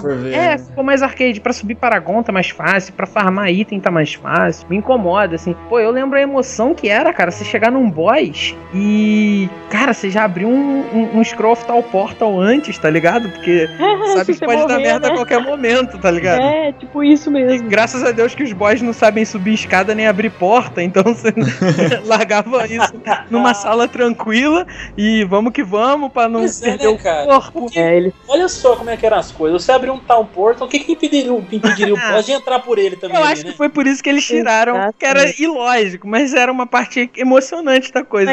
Tem, tem um vídeo que fizeram, soltaram no YouTube do Diablo 1, é uma paródia, que fizeram tipo isso. o- o- era uma rogue, ela abre um portal, ela volta pra cidade. Você abre esse portal, não sei o que, começa a vir os demônios dentro do portal. tá ligado? É muito engraçado. Cara, eu tô mandando pra vocês verem. Ia ser muito hilário, cara, se eles abrissem um portal lá no Diablo 2 tal, beleza, voltamos, tamo tranquilo, vamos, vamos É. recarregar nossas paradas aqui. Aí do nada aparece a cabeça do Diablo lá, assim, tipo, ah, e aí é? Mas isso, é. eu acho que eles tiraram por isso, mas eu acho que seria uma explicação fácil. Dizer que, ah, são runas mágicas que só permitem a passagem de quem o usuário queira e blá blá blá. Humanos, talvez. Isso que você falou, o Vinícius falou do Diablo 3, eu acho que tem muito, muita culpa também dos jogadores de hoje. Tem. Porque se lançasse um esquema igual ao do Diablo 2, não ia ter o mesmo Ah, sucesso não que ia, você não ia ter. Pô, mas sei lá também, cara. Tu pega o Dark Souls, um Demon O, o Souls aí. Bloodborne agora, né? Pô, é que eles estão ficando mais fáceis à medida do tempo, esses jogos da série aí. Tu pega o Demon Souls e compara com Dark Souls, ele já é mais fácil. É. Mas ainda assim, Dark- eles são jogos com uma curva de Curva. dificuldade muito mais cruel do que Diablo 3 e faz sucesso. Mas é um jogo que a molecadinha não joga. Faz sucesso, mas pra que público, né? E tem um público muito fiel, mas não é, não é aquela venda es- expressiva igual o Diablo, É né? nicho, né? Pode crer. Gente, eles queriam fazer um sucesso com toda a galera. E Não, se- eu acho que a decisão foi boa. O jogo vendeu pra cacete. né? É, comercialmente funcionou mesmo, né? Esse é o problema do tanto tempo que ficou parado, né, cara? Porque daí você teve que soltar um jogo atualizado, ao mesmo tempo os caras, ah, os fãs, o último contato que teve foi 12 anos atrás, então assim, é difícil você, quando você vai vendo a mudança gradual, é mais fácil aceitar, né? Uhum. É, tem, É, tem muito público hoje que não, nem era nascido. Eu tava no saco do. Nem tava no Sim. saco do pai na época do. entendeu? Então. É bem E é- isso. eu já vi muita molecada falar, ah, Diablo 2 é uma bosta, tentei jogar porque é um jogo ridículo. Tipo, lógico que o moleque vai achar ridículo. Ah, é É um feio, né, cara? é- antigo, é uma jogabilidade que o moleque não vai entender, não vai conseguir jogar. É, o Diablo é, é mastigado, o 3 é mastigado, né? Assim. O 3 ele é muito fácil mastigado, cara. Ah, eu tenho, uma, eu tenho uma história legal de falar do Diablo, que é do Diablo 2. É, eu deveria ter falado isso no começo. É. não, porque era da experiência, experiências com o jogo, né? Mas eu lembrei de um negócio maneiro. Teve uma- na época que, que tinha o, o lance de tracker de anime e tal. Aí eu conheci uma galera lá e tinha um colega. Já não tinha mais o, o sistema da Blizzard e tal. Só que ele fez, né, o- um servidor do Batonet num, num PC dele lá e a gente começou a jogar o Batonet lá e tal. E com ladder e com tudo. A gente fez lá no fórum e ficou bom, cara. Dá, dá, pra, dá pra fazer isso hoje em dia, assim. Tem, aí eu descobri que tem uma galera que das antigas que ainda joga Diablo 2 como era Diablo Oh. 2. Ei, Que massa. galera que joga ainda. E ignora a existência do 3. né? Inclusive, Sim. a gente tava pensando em voltar a jogar. Pior que tem. cara. Levanta esse servidor aí, fulano. E ainda que eles fizeram, se eu não me engano, eles lançaram um patch pra dar uma melhorada Tem, era, né? acho que era um. Sei lá, cara, se lançasse pra baixar de novo, né, e usando, a- venderia, acho- hein, cara? Eu acho que vem. Sabe o que que eu acho que eles poderiam fazer? Que nem eles fizeram com StarCraft 2 aí. Eles lançaram um mapa customizado aí com a essência do primeiro jogo do, do- StarCraft, entendeu? Ah, mas Entendi. Diablo Tipo- não tem que fazer isso, né, Não cara? é. Diablo é tipo que meio que modo história, assim. É, exatamente. Mas sei lá, de repente. Não, Eles teriam que- Ah, Acho que o Caio tá dizendo, é, de repente uma expansão, que na verdade é uma retro-expansão, né, pra É, você. se fosse eles, só relançava o Diablo 2 na engine do Diablo 3. Isso. Cara, isso aí ia, ia- a galera ia ter orgasmos Vendia, múltiplos, cara. Porque é a mesma parada de fazer o Pokémon XY, cara, que é de você trazer de volta aquela questão dos primeiros Pokémons que a gente começou no, comentou no Não, é a podcast mesma passado. parada do que, do que refazer, tipo Soul Silver e Omega Ruby. Omega Ruby. Isso. Se eles fizessem o- isso no Diablo, pode ter certeza que a molecada de hoje ia começar a jogar isso daí também. E a molecada de ontem ia É comprar. porque. Porra, eu comprava. Eu comprava facilmente. Nossa, fácil.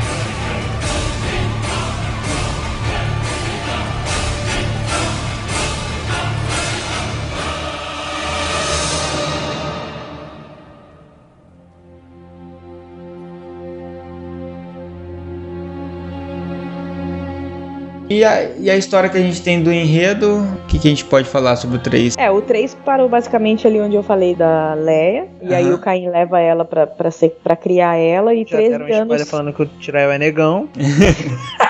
E 13 anos se passa desde de que ele pegou ela lá com a Dillian loucona, São 20 anos depois do Diablo 2. depois do Diablo 2. Do Lord of Destruction. São 13 anos depois que ele pegou a, a Leia, então ela tem 21 anos. Ele treina ela, tenta ensinar ela a controlar os poderes que ela tem. E ela começa a ter as visões, ela tem aquela visãozinha do, do Asmodan ali no meio e tal. Mas antes disso chega a estrelinha cadente, que é um- ninguém sabia quem era. É, e quando eu descobri quem era, eu entrei em êxtase, né? Porque, Caramba, porra, Tirael. velho. Sabe uma coisa que eu achei muito engraçada no, no Tirael? Que eu achei ele foda, cara. A persona do Tirael, assim, humana, Sim. eu achei sensacional. E uma coisa que eu achei curiosa é quando, ah, é, spoiler aí, o Deckard quem morre. Pá, acabou. Aí eles estão lá no, no funeral, né? Eles estão pra queimar o Deckard, né? Ali. Aí tá ele conversando com a Leia. Aí quando ele vai dar a mão pra Leia e a Leia põe a mão na mão dele, vocês viram a diferença do tamanho É, das não, mãos? na verdade, assim, ele fala pra ela que ele tenta consolar ela tal, que tudo exige sacrifício, e ela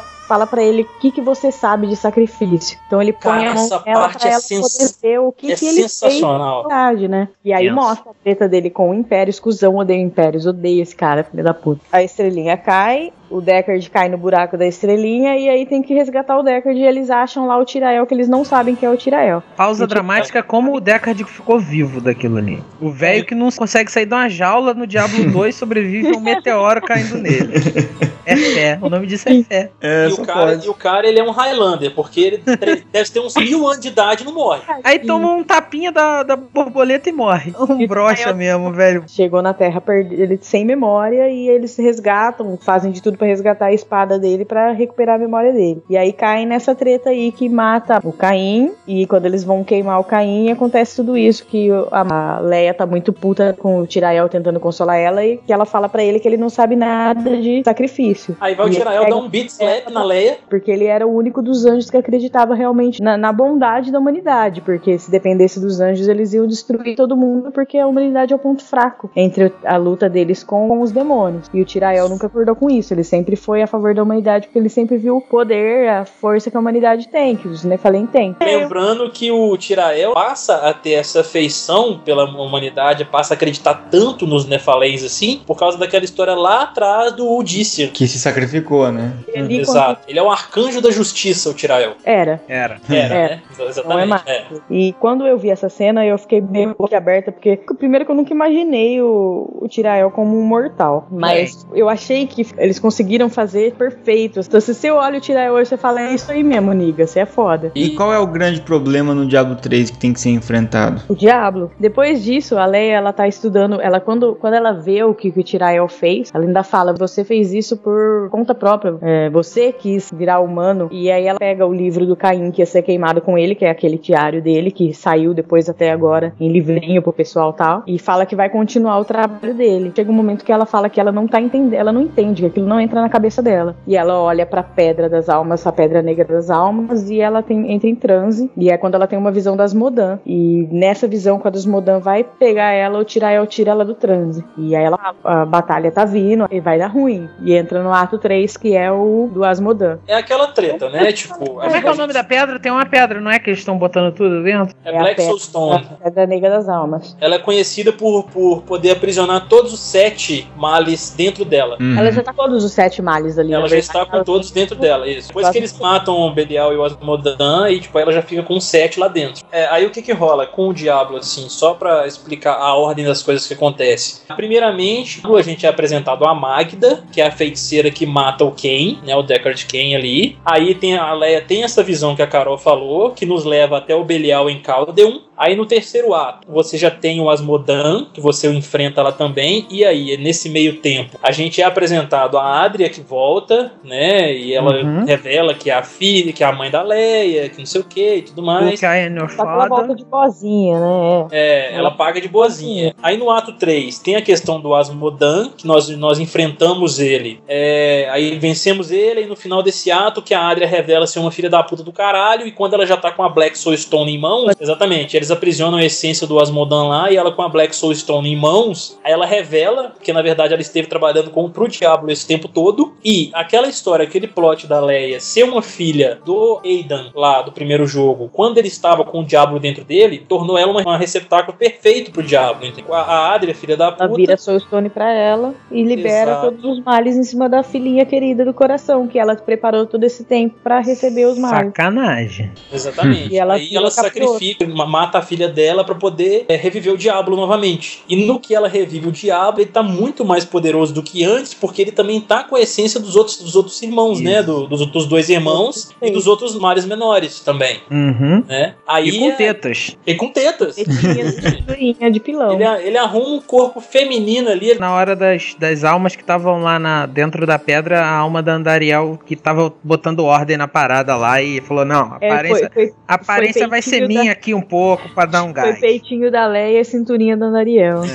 Não, e tem aqueles, aqueles espinhos pra trás assim, né? Que é igual da Dariel, é verdade. É, aí é onde entra a questão do Diablo já querer invadir o paraíso celestial pra poder destruir a porra toda. Ele chega no paraíso ainda no corpo da Leia. Aí no embate contra o Impérios, que o Impérios vira e fala: Let your true self be revealed. Ele queima o corpo do diabo ele até o queima diabo e- se revelar. É, exatamente. É maneiro Aí essa parte. É, é uma, até comentei com o Caio, é uma coisa que foi falada, eu vi num fórum falando, que o primeiro molequinho do Leori, que o primeiro, quando ele tira o- a pedra, você vê o corpo dele agonizando, e a mesma coisa com o Aidan. Mas você não vê o corpo da, da Leia, o corpo da Leia não sabe o que isso aconteceu, se ele É, foi pra ele algum some. lugar, ou se ele sumiu, não se sabe o que aconteceu com o corpo dela quando ele toma a forma própria dele. Exatamente. Aí fica tudo na mão dos, do Nephilim, né? Que agora eles exploram os Nephilims, porque no 2 e no 1 não é explorado, nem é sabido disso. O Nephilim vai lá, consegue matar o Diablo, como sempre, né? O Diablo, né? Porra, toda hora dá ruim pro Diablo. Não é possível um negócio desse. É uma coisa Tom e Jerry, cara.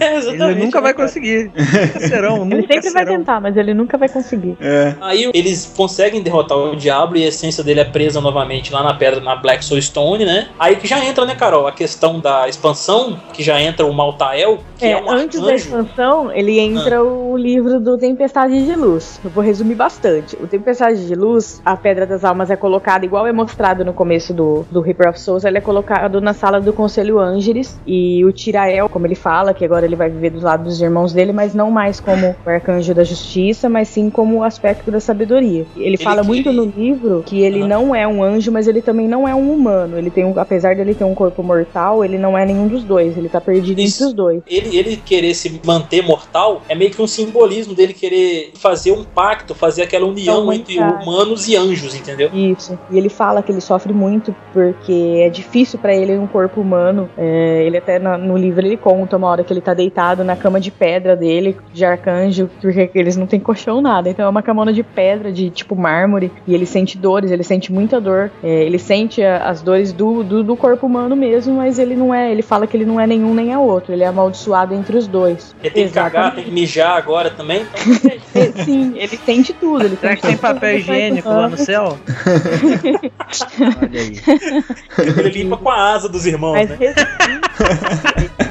fala É, tá explicado o plot do, do Diablo 3, porque que o outro anjo lá não gosta deles, tá vendo? na abertura do Reaper of Souls, ele fala que essa pedra não pode ser mantida ali, porque ela tá corrompendo os anjos. Então o que, que ele faz? Ele reúne novamente os Oradrin, Uhum. é, um grupo de Oradrin já conhecido, que é a, a Ginver, Jacob, o Lorat, o Mikulov, a Shanar e o Zeio. Cada um é uma Galerinha. classe. Eles, a missão deles é roubar a pedra negra das almas do paraíso celestial e levar pra uma cripta Oradrin que eles encontraram, uma caverna Oradrin lá escondida, pra ficar longe da, da- de santuário, ficar escondida em santuário e longe do paraíso celestial, porque o paraíso celestial já estava sendo corrompido. Ele enxerga nos anjos, os anjos eles têm tipo filetes de luz e esses filetes de luz já estão escurecendo, eles estão ficando escuros. Então ele conta o nascimento de dois anjos nesse livro e que esses dois anjos eles são corrompidos, porque ele vê esses filetes escuros nesses filetes de luz do nascimento dos anjos. É uma putaria toda o nascimento do anjo, é muito bizarro. Um desses anjos que entrou no lugar dele como o arcanjo da justiça, ele é corrompido e ele faz de tudo pra matar o Tirael, mas ele não consegue. Então ele consegue levar essa galera, eles passam pela fortaleza Pandemônio, que é um muito pesado pros Nephalem, e eles ficam muito loucos até chegar no paraíso celestial, mas eles conseguem levar a pedra pra santuário. Aí, começa a treta do. Aí começa a treta do Malta Altael, que eles até o momento eles não sabem o que aconteceu com o Altael, ele simplesmente sumiu. É uma incógnita pra eles o que aconteceu, o que aconteceu, eles não sabem. Então, E quem quer descobrir vai fazer o quê? Vai jogar a expansão agora. Exatamente, galera. Esse, esse é o único que a gente não vai dar o, o spoiler pra vocês, né? É. Que é a expansão mais recente. O mais recente É, seria sacanagem, né? Trouxa. esse aspecto que Tirael assume quando ele volta como um humano para pro Conselho Angeles, que ele é muito detonado, que ninguém tá do lado dele, é justamente o aspecto do Maltael, que é o aspecto da sabedoria.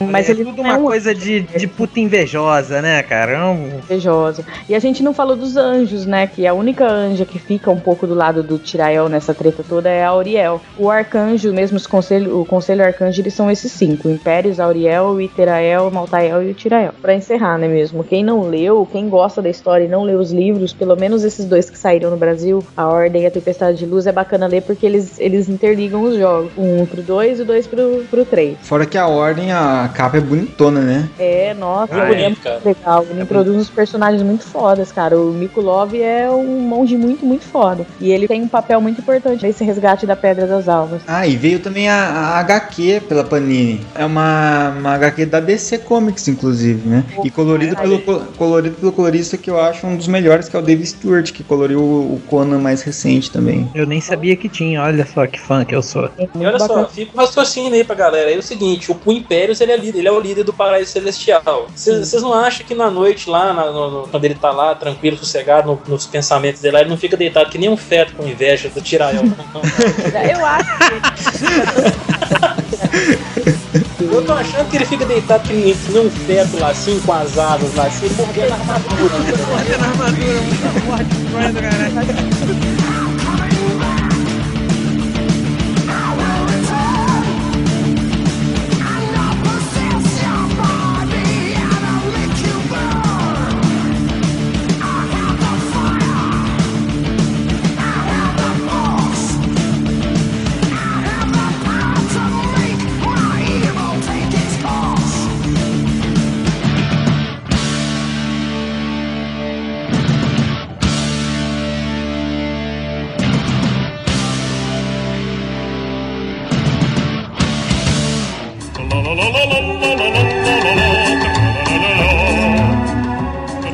bem, Caio. Chegamos aqui na nossa sessão de feedback. É isso aí, meu cara André. Eu acabei de voltar lá do Paraíso Celestial, eu tô tão puro hoje, cara. Só hoje, né, Caio? Primeira vez na vida. Só hoje, primeira vez na vida, cara. O resto dos dias eu tô tipo, tô Diablo style, assim. É, tá em inferno ardente lá. Vamos aqui para os nossos comentários, né, feedbacks do podcast passado, que foi sobre Pokémon, jogos da franquia Pokémon. Temos que pegar. Encarnou o Matheus aí agora. É, exatamente, mas eu sou bem mais afinado, você viu, né? Ah, é, deu pra perceber. o pessoal pode entrar em contato com a gente diretamente comentando no post ou então mandando pra gente os áudio comentários, que é um botãozinho laranja que você tem aí, no, aí embaixo, ou mandando pra gente um e-mail no contato arroba meialuaprafrentesoco.com.br. Não tenham vergonha de mandar e-mails para a gente. E vamos então primeiro pros áudio comentários, temos dois aqui hoje. Também vamos começar aqui com o comentário do Alex. Salve, salve galera do Meia Lua Cast. Aqui quem fala é o Alex, também conhecido como Cheetor, pra quem joga League of Legends, como Mirage, pra quem joga Guilty Gear. É, galera, eu sou fanzaço de Guilty Gear, dessa série maravilhosa, que vocês não falaram no podcast de luta, mas tudo bem, não tem problema, porque vocês falaram de Mortal Kombat, que eu não sou fã, mas eu adoro a história, cara. Muito legal o cast de vocês sobre Mortal Kombat e sobre todos os outros casts que eu escutei há pouco tempo. Sou ouvinte novo, não tão novo assim, na verdade, já tinha escutado vocês há um bom tempo atrás, só que eu esqueci do cast, é, outras coisas da minha vida que eu tive que fazer e voltei agora. Mas prometo ser um participante mais assíduo e escutar mais o conteúdo que vocês têm a oferecer, né? Gostei muito sobre o podcast da vida escolar de vocês, muito legal, das meninas também. E é isso aí, galera. Parabéns pelo, pelo trabalho e vamos que vamos. Enfim, é isso.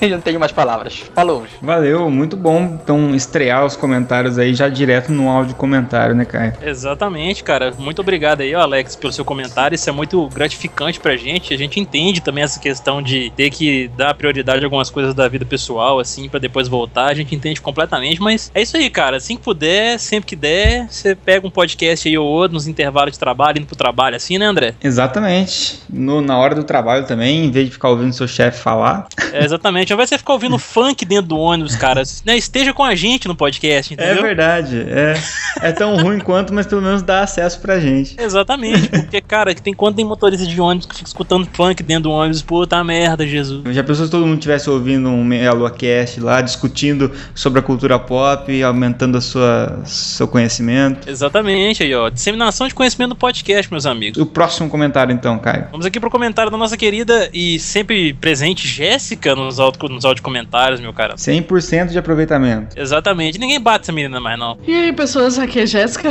de novo, né? E eu tenho uma coisa pra dizer. Porra, velho, alguém vai mandar áudio comentário também? Ou vamos deixar sozinha aqui? Palhaçada isso, viu? Bora mandar áudio comentário aí, por favor. E outra coisa, eu tenho um apelo neste momento, né? Pra nós que somos amigos do Matheus, né? A gente precisa ajudá-lo, porque o cara tá viciado. Daqui a pouco tá o Matheus vendendo os móveis de casa, os eletrodomésticos e tal, pra poder comprar a carta do Pokémon. Bicho, a coisa tá séria, entendeu? A gente precisa ajudá-lo. Daqui a pouco o cara já não tem mais relacionamento com ninguém, família, se perdeu e tudo. Talvez até a família mande amarrá-lo em casa, alguma coisa do tipo. Meu Deus do céu, tá perigoso isso. Enfim, minha gente, trollagens à parte. Cara, foi muito bom esse, esse podcast, porque é nostálgico, né? A gente realmente teve o primeiro contato com Pokémon através do anime. Pô, foi a, a nossa infância, né? Nosso, o início da adolescência também e tal. Muito bom, velho. Muito nostálgico. Eu me diverti bastante. Adorei a participação de todo mundo aí nesse cabaré. Beijo pra vocês, seus babacas. Temos que internar o Matheus então numa clínica de reabilitação. A gente vai ter que fazer uma intervenção no Melu, André. É, vai chegar um dia que ele vai entrar assim, a gente vai convidar ele pra uma live, ele vai abrir o Skype, aí vai estar a gente com uma faixa, né, escrito intervenção e tal. Falar, ah, Matheus, senta aí, vamos conversar. Exatamente, vai ser uma live diferenciada nesse dia, cara. A gente vai juntar toda a galera que assiste a gente nas lives aí, ó. Vai sentar todo mundo ali, todo mundo lá no chat, a gente lá no- nos comentários, lá assim no Skype e tal. Pra manifestar Gente. seu apoio, né? Exato, Matheus, vem cá conversar. Senta no divã do Meia Lua. Jéssica, muito obrigado pelo seu comentário, sempre presente aí dando aquela força, é demais, demais. Exatamente. E vamos para os comentários em texto, então, aqui, começando com o nosso ator de Hollywood, Michael Corber. Primeiramente, valeu, Caio Nobre, por ter notado minha participação no Velozes 7. e eu estou um daqueles mil carros que capotam e ninguém liga. Cara, você tá, você tá melhor do que Jason Statham, então, que é o Highlander máximo do Velozes 7, né? Porque o cara não morre de jeito nenhum. Então o Michael Cobb, né, é o cara. É cara, velho. exatamente, exatamente. Falando do cast, Pokémon foi o único jogo que eu parei de jogar, pois entrei no nível de vício extremo. Olha aí, mais uma, um caso aí parecido com o do Matheus aí. Exatamente, cara. Ajude o Matheus. Você, você que é um, um cara que já viveu isso, entendeu? Só é, você sabe como lidar com a situação. Dormia todos os dias às quatro da manhã jogando Pokémon X e como não sou um vampiro igual o André, acordava quebrado no outro dia. Então parei com o jogo antes que a coisa piorasse. O André ele brilha no sol, tá? Essa é a melhor parte de ser um vampiro, cara. Mas nenhum jogo de Pokémon me traz aquela sensação de nostalgia como o amado Pokémon Yellow. Abraço, galera, e mais um ótimo cast. Cara, Pokémon Yellow marcou época mesmo, viu? E sabe aqueles nesses programas de recuperação de droga, assim, sempre tem o cara que é padrinho do outro, né? Sim. Quando, quando o cara tá mais avançado na recuperação. Então o Michael Corber vai ser o padrinho do Matheus, cara. Olha que honra, cara. Tem um ator de Hollywood sendo, né, apadrinhando o Matheus aí, olha que legal. É, então, porque é muito comum esse pessoal de Hollywood sempre tem muitos vícios e tal, né? Então. Sim, exatamente. Matheus, meu amigo, tamo junto, cara. A observação dele aqui, já mandei meu currículo pro Wanderson Padilha pra tentar a vaga do Robobop, Caio. Vai ser demais, cara.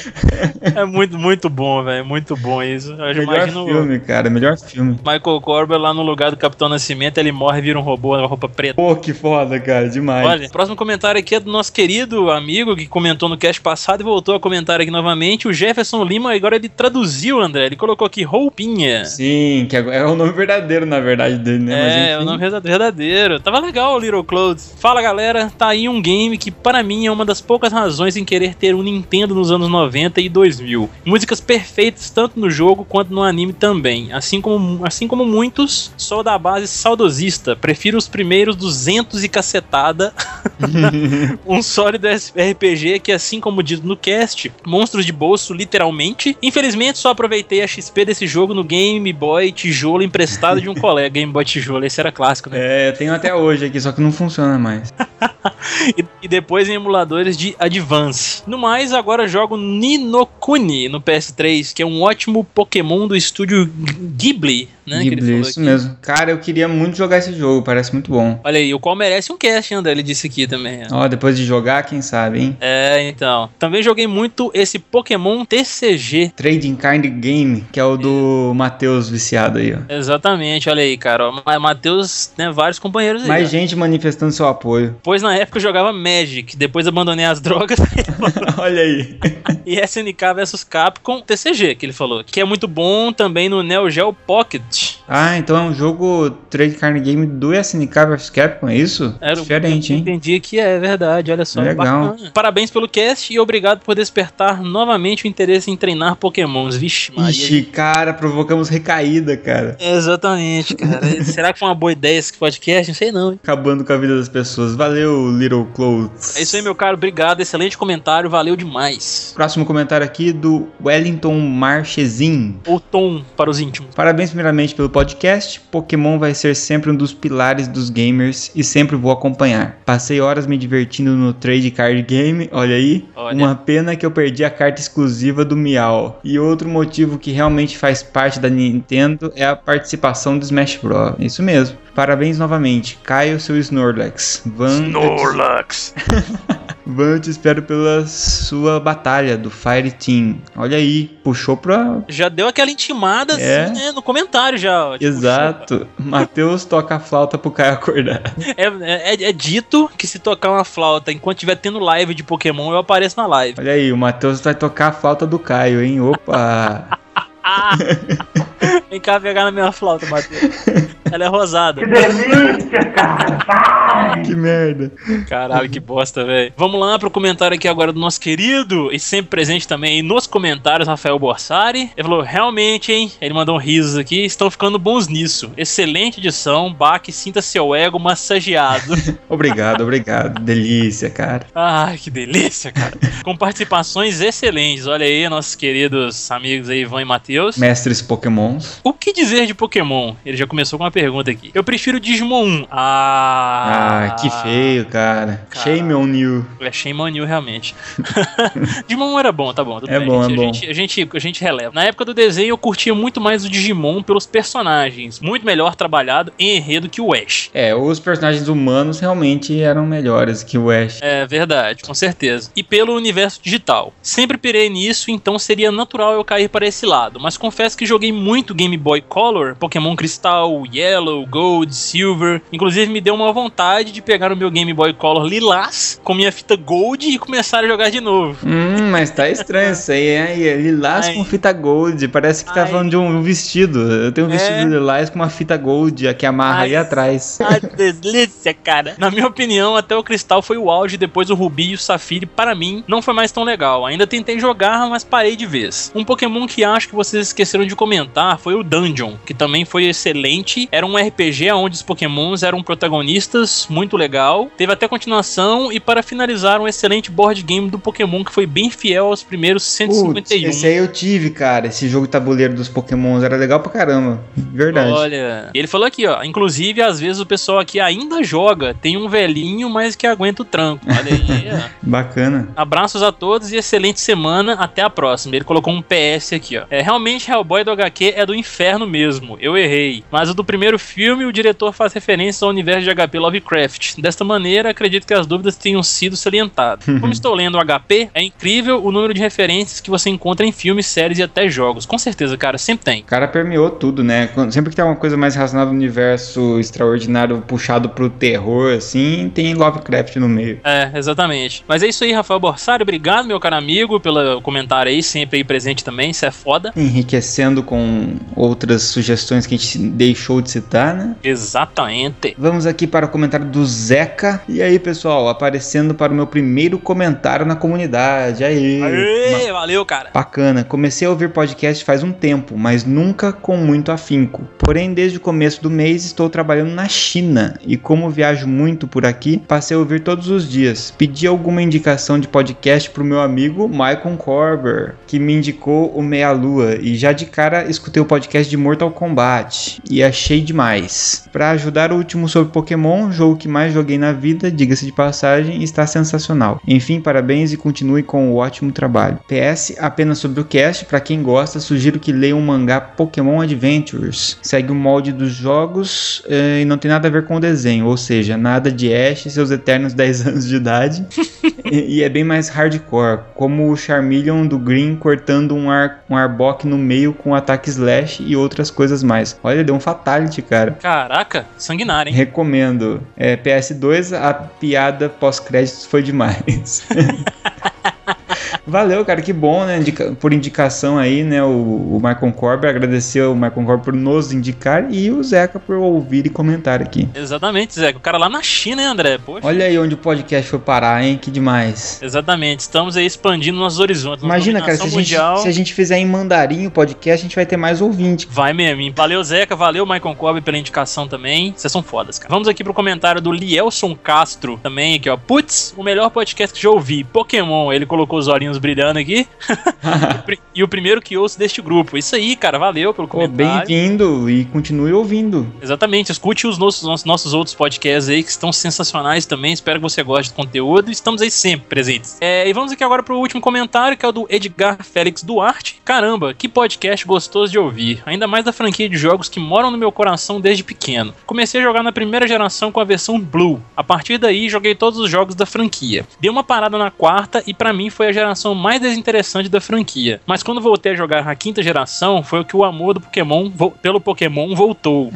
É, acho que de muita gente, né, cara? É, exatamente. É, a- na sexta, com certeza. E na quinta foi a do Black, que foi o que eu peguei também e voltei. Achei bacana também. Dando atenção à trilha sonora desses jogos, sensacional mesmo. Continue fazendo este ótimo trabalho e estarei esperando o podcast do anime. Olha Opa, aí. futuramente aí, né? A gente de vez em quando puxa uns animes. Já teve Dragon Ball, já teve Samurai X, né? Exatamente. Em breve teremos, teremos outros aí, já, estamos pro- já estamos programando. Aí a gente vai variando os temas, né, Caio? Exatamente. Foi, na verdade, a gente pegou dois podcasts seguidos de games agora de franquias famosas, né? Isso. E agora depois a gente vai variar um pouquinho o tema e a gente chega de novo nos animes daqui a pouco. Mas enquanto isso, vão curtindo os outros podcasts aí que estão bem legais também. Valeu demais Exato, e os outros podcasts que não são Meia Lua Cast, como o Costelas Hidromel, o Paperboy e todos os outros aí, né? É muito conteúdo pra vocês, meus caros. Mandar um abraço então aqui pro nosso querido Paulo Babaca. Esse Paulo é um babaca mesmo, né, cara? É o, difícil é o babaca mais legal que tem, cara. Faz umas montagens muito bacanas.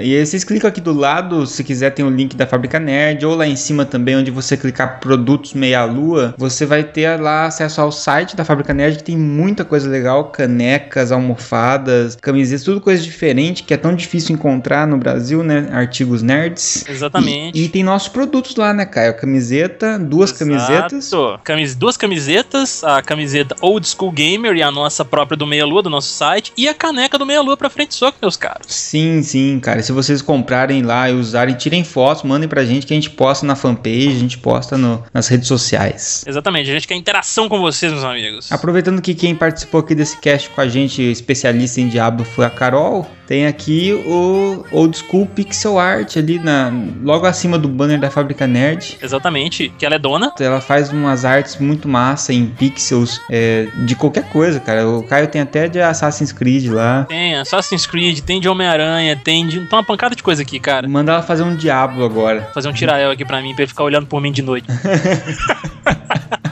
Aproveitando aqui, meu caro André, esse espaço também, vamos pedir aqui aos nossos ouvintes aqui, a galera também que comentou, igual como o Michael Cober fez, vão aí compartilhar esses podcasts aí no nosso site, meus amigos, com, com pessoas que vocês conhecem, que curtem conteúdos nerds, porque aqui a gente não fala só de uma coisa específica, a gente tenta variar sempre o conteúdo. Agora a gente tá com o nosso segmento de vídeos lá no YouTube, agora a todo vapor novamente. Pelo menos um vídeo por semana, né, André? É, pelo menos começar devagar aí, mas se o pessoal começar a ter mais adesão, a gente vai aumentando a produção. Exatamente, isso é muito importante pra gente, esse compartilhamento compartilhamento aí com a galera, porque aumenta a, a quantidade de pessoas que nos ouvem aqui. É muito gratificante pra gente, ajuda muito no nosso trabalho. Só esses comentários de vocês aqui já Motiva elevam a gente, muito né, as nossas energias também, da gente sempre continuar trazendo coisas com qualidade, que cast de qualidade, vídeos e temas bacanas também. Sim, e uma forma de interagir mais com a gente diretamente, rapi rapidamente, é através do grupos de ouvintes e grupo das lives que estão ali no fim do post, vocês acessam. Exato. E por último, pedir pro pessoal que puder e quiser entrar lá no iTunes e dar uma avaliação da gente lá, escreve alguma coisinha, o que, que você acha do nosso cast, dá uma nota, que ajuda pra caramba a gente, mesmo não parecendo. E é isso aí, tamo junto, porra. Vamos voltar agora lá pro Inferno Ardente. Exatamente, Diablo, lá aí vou eu.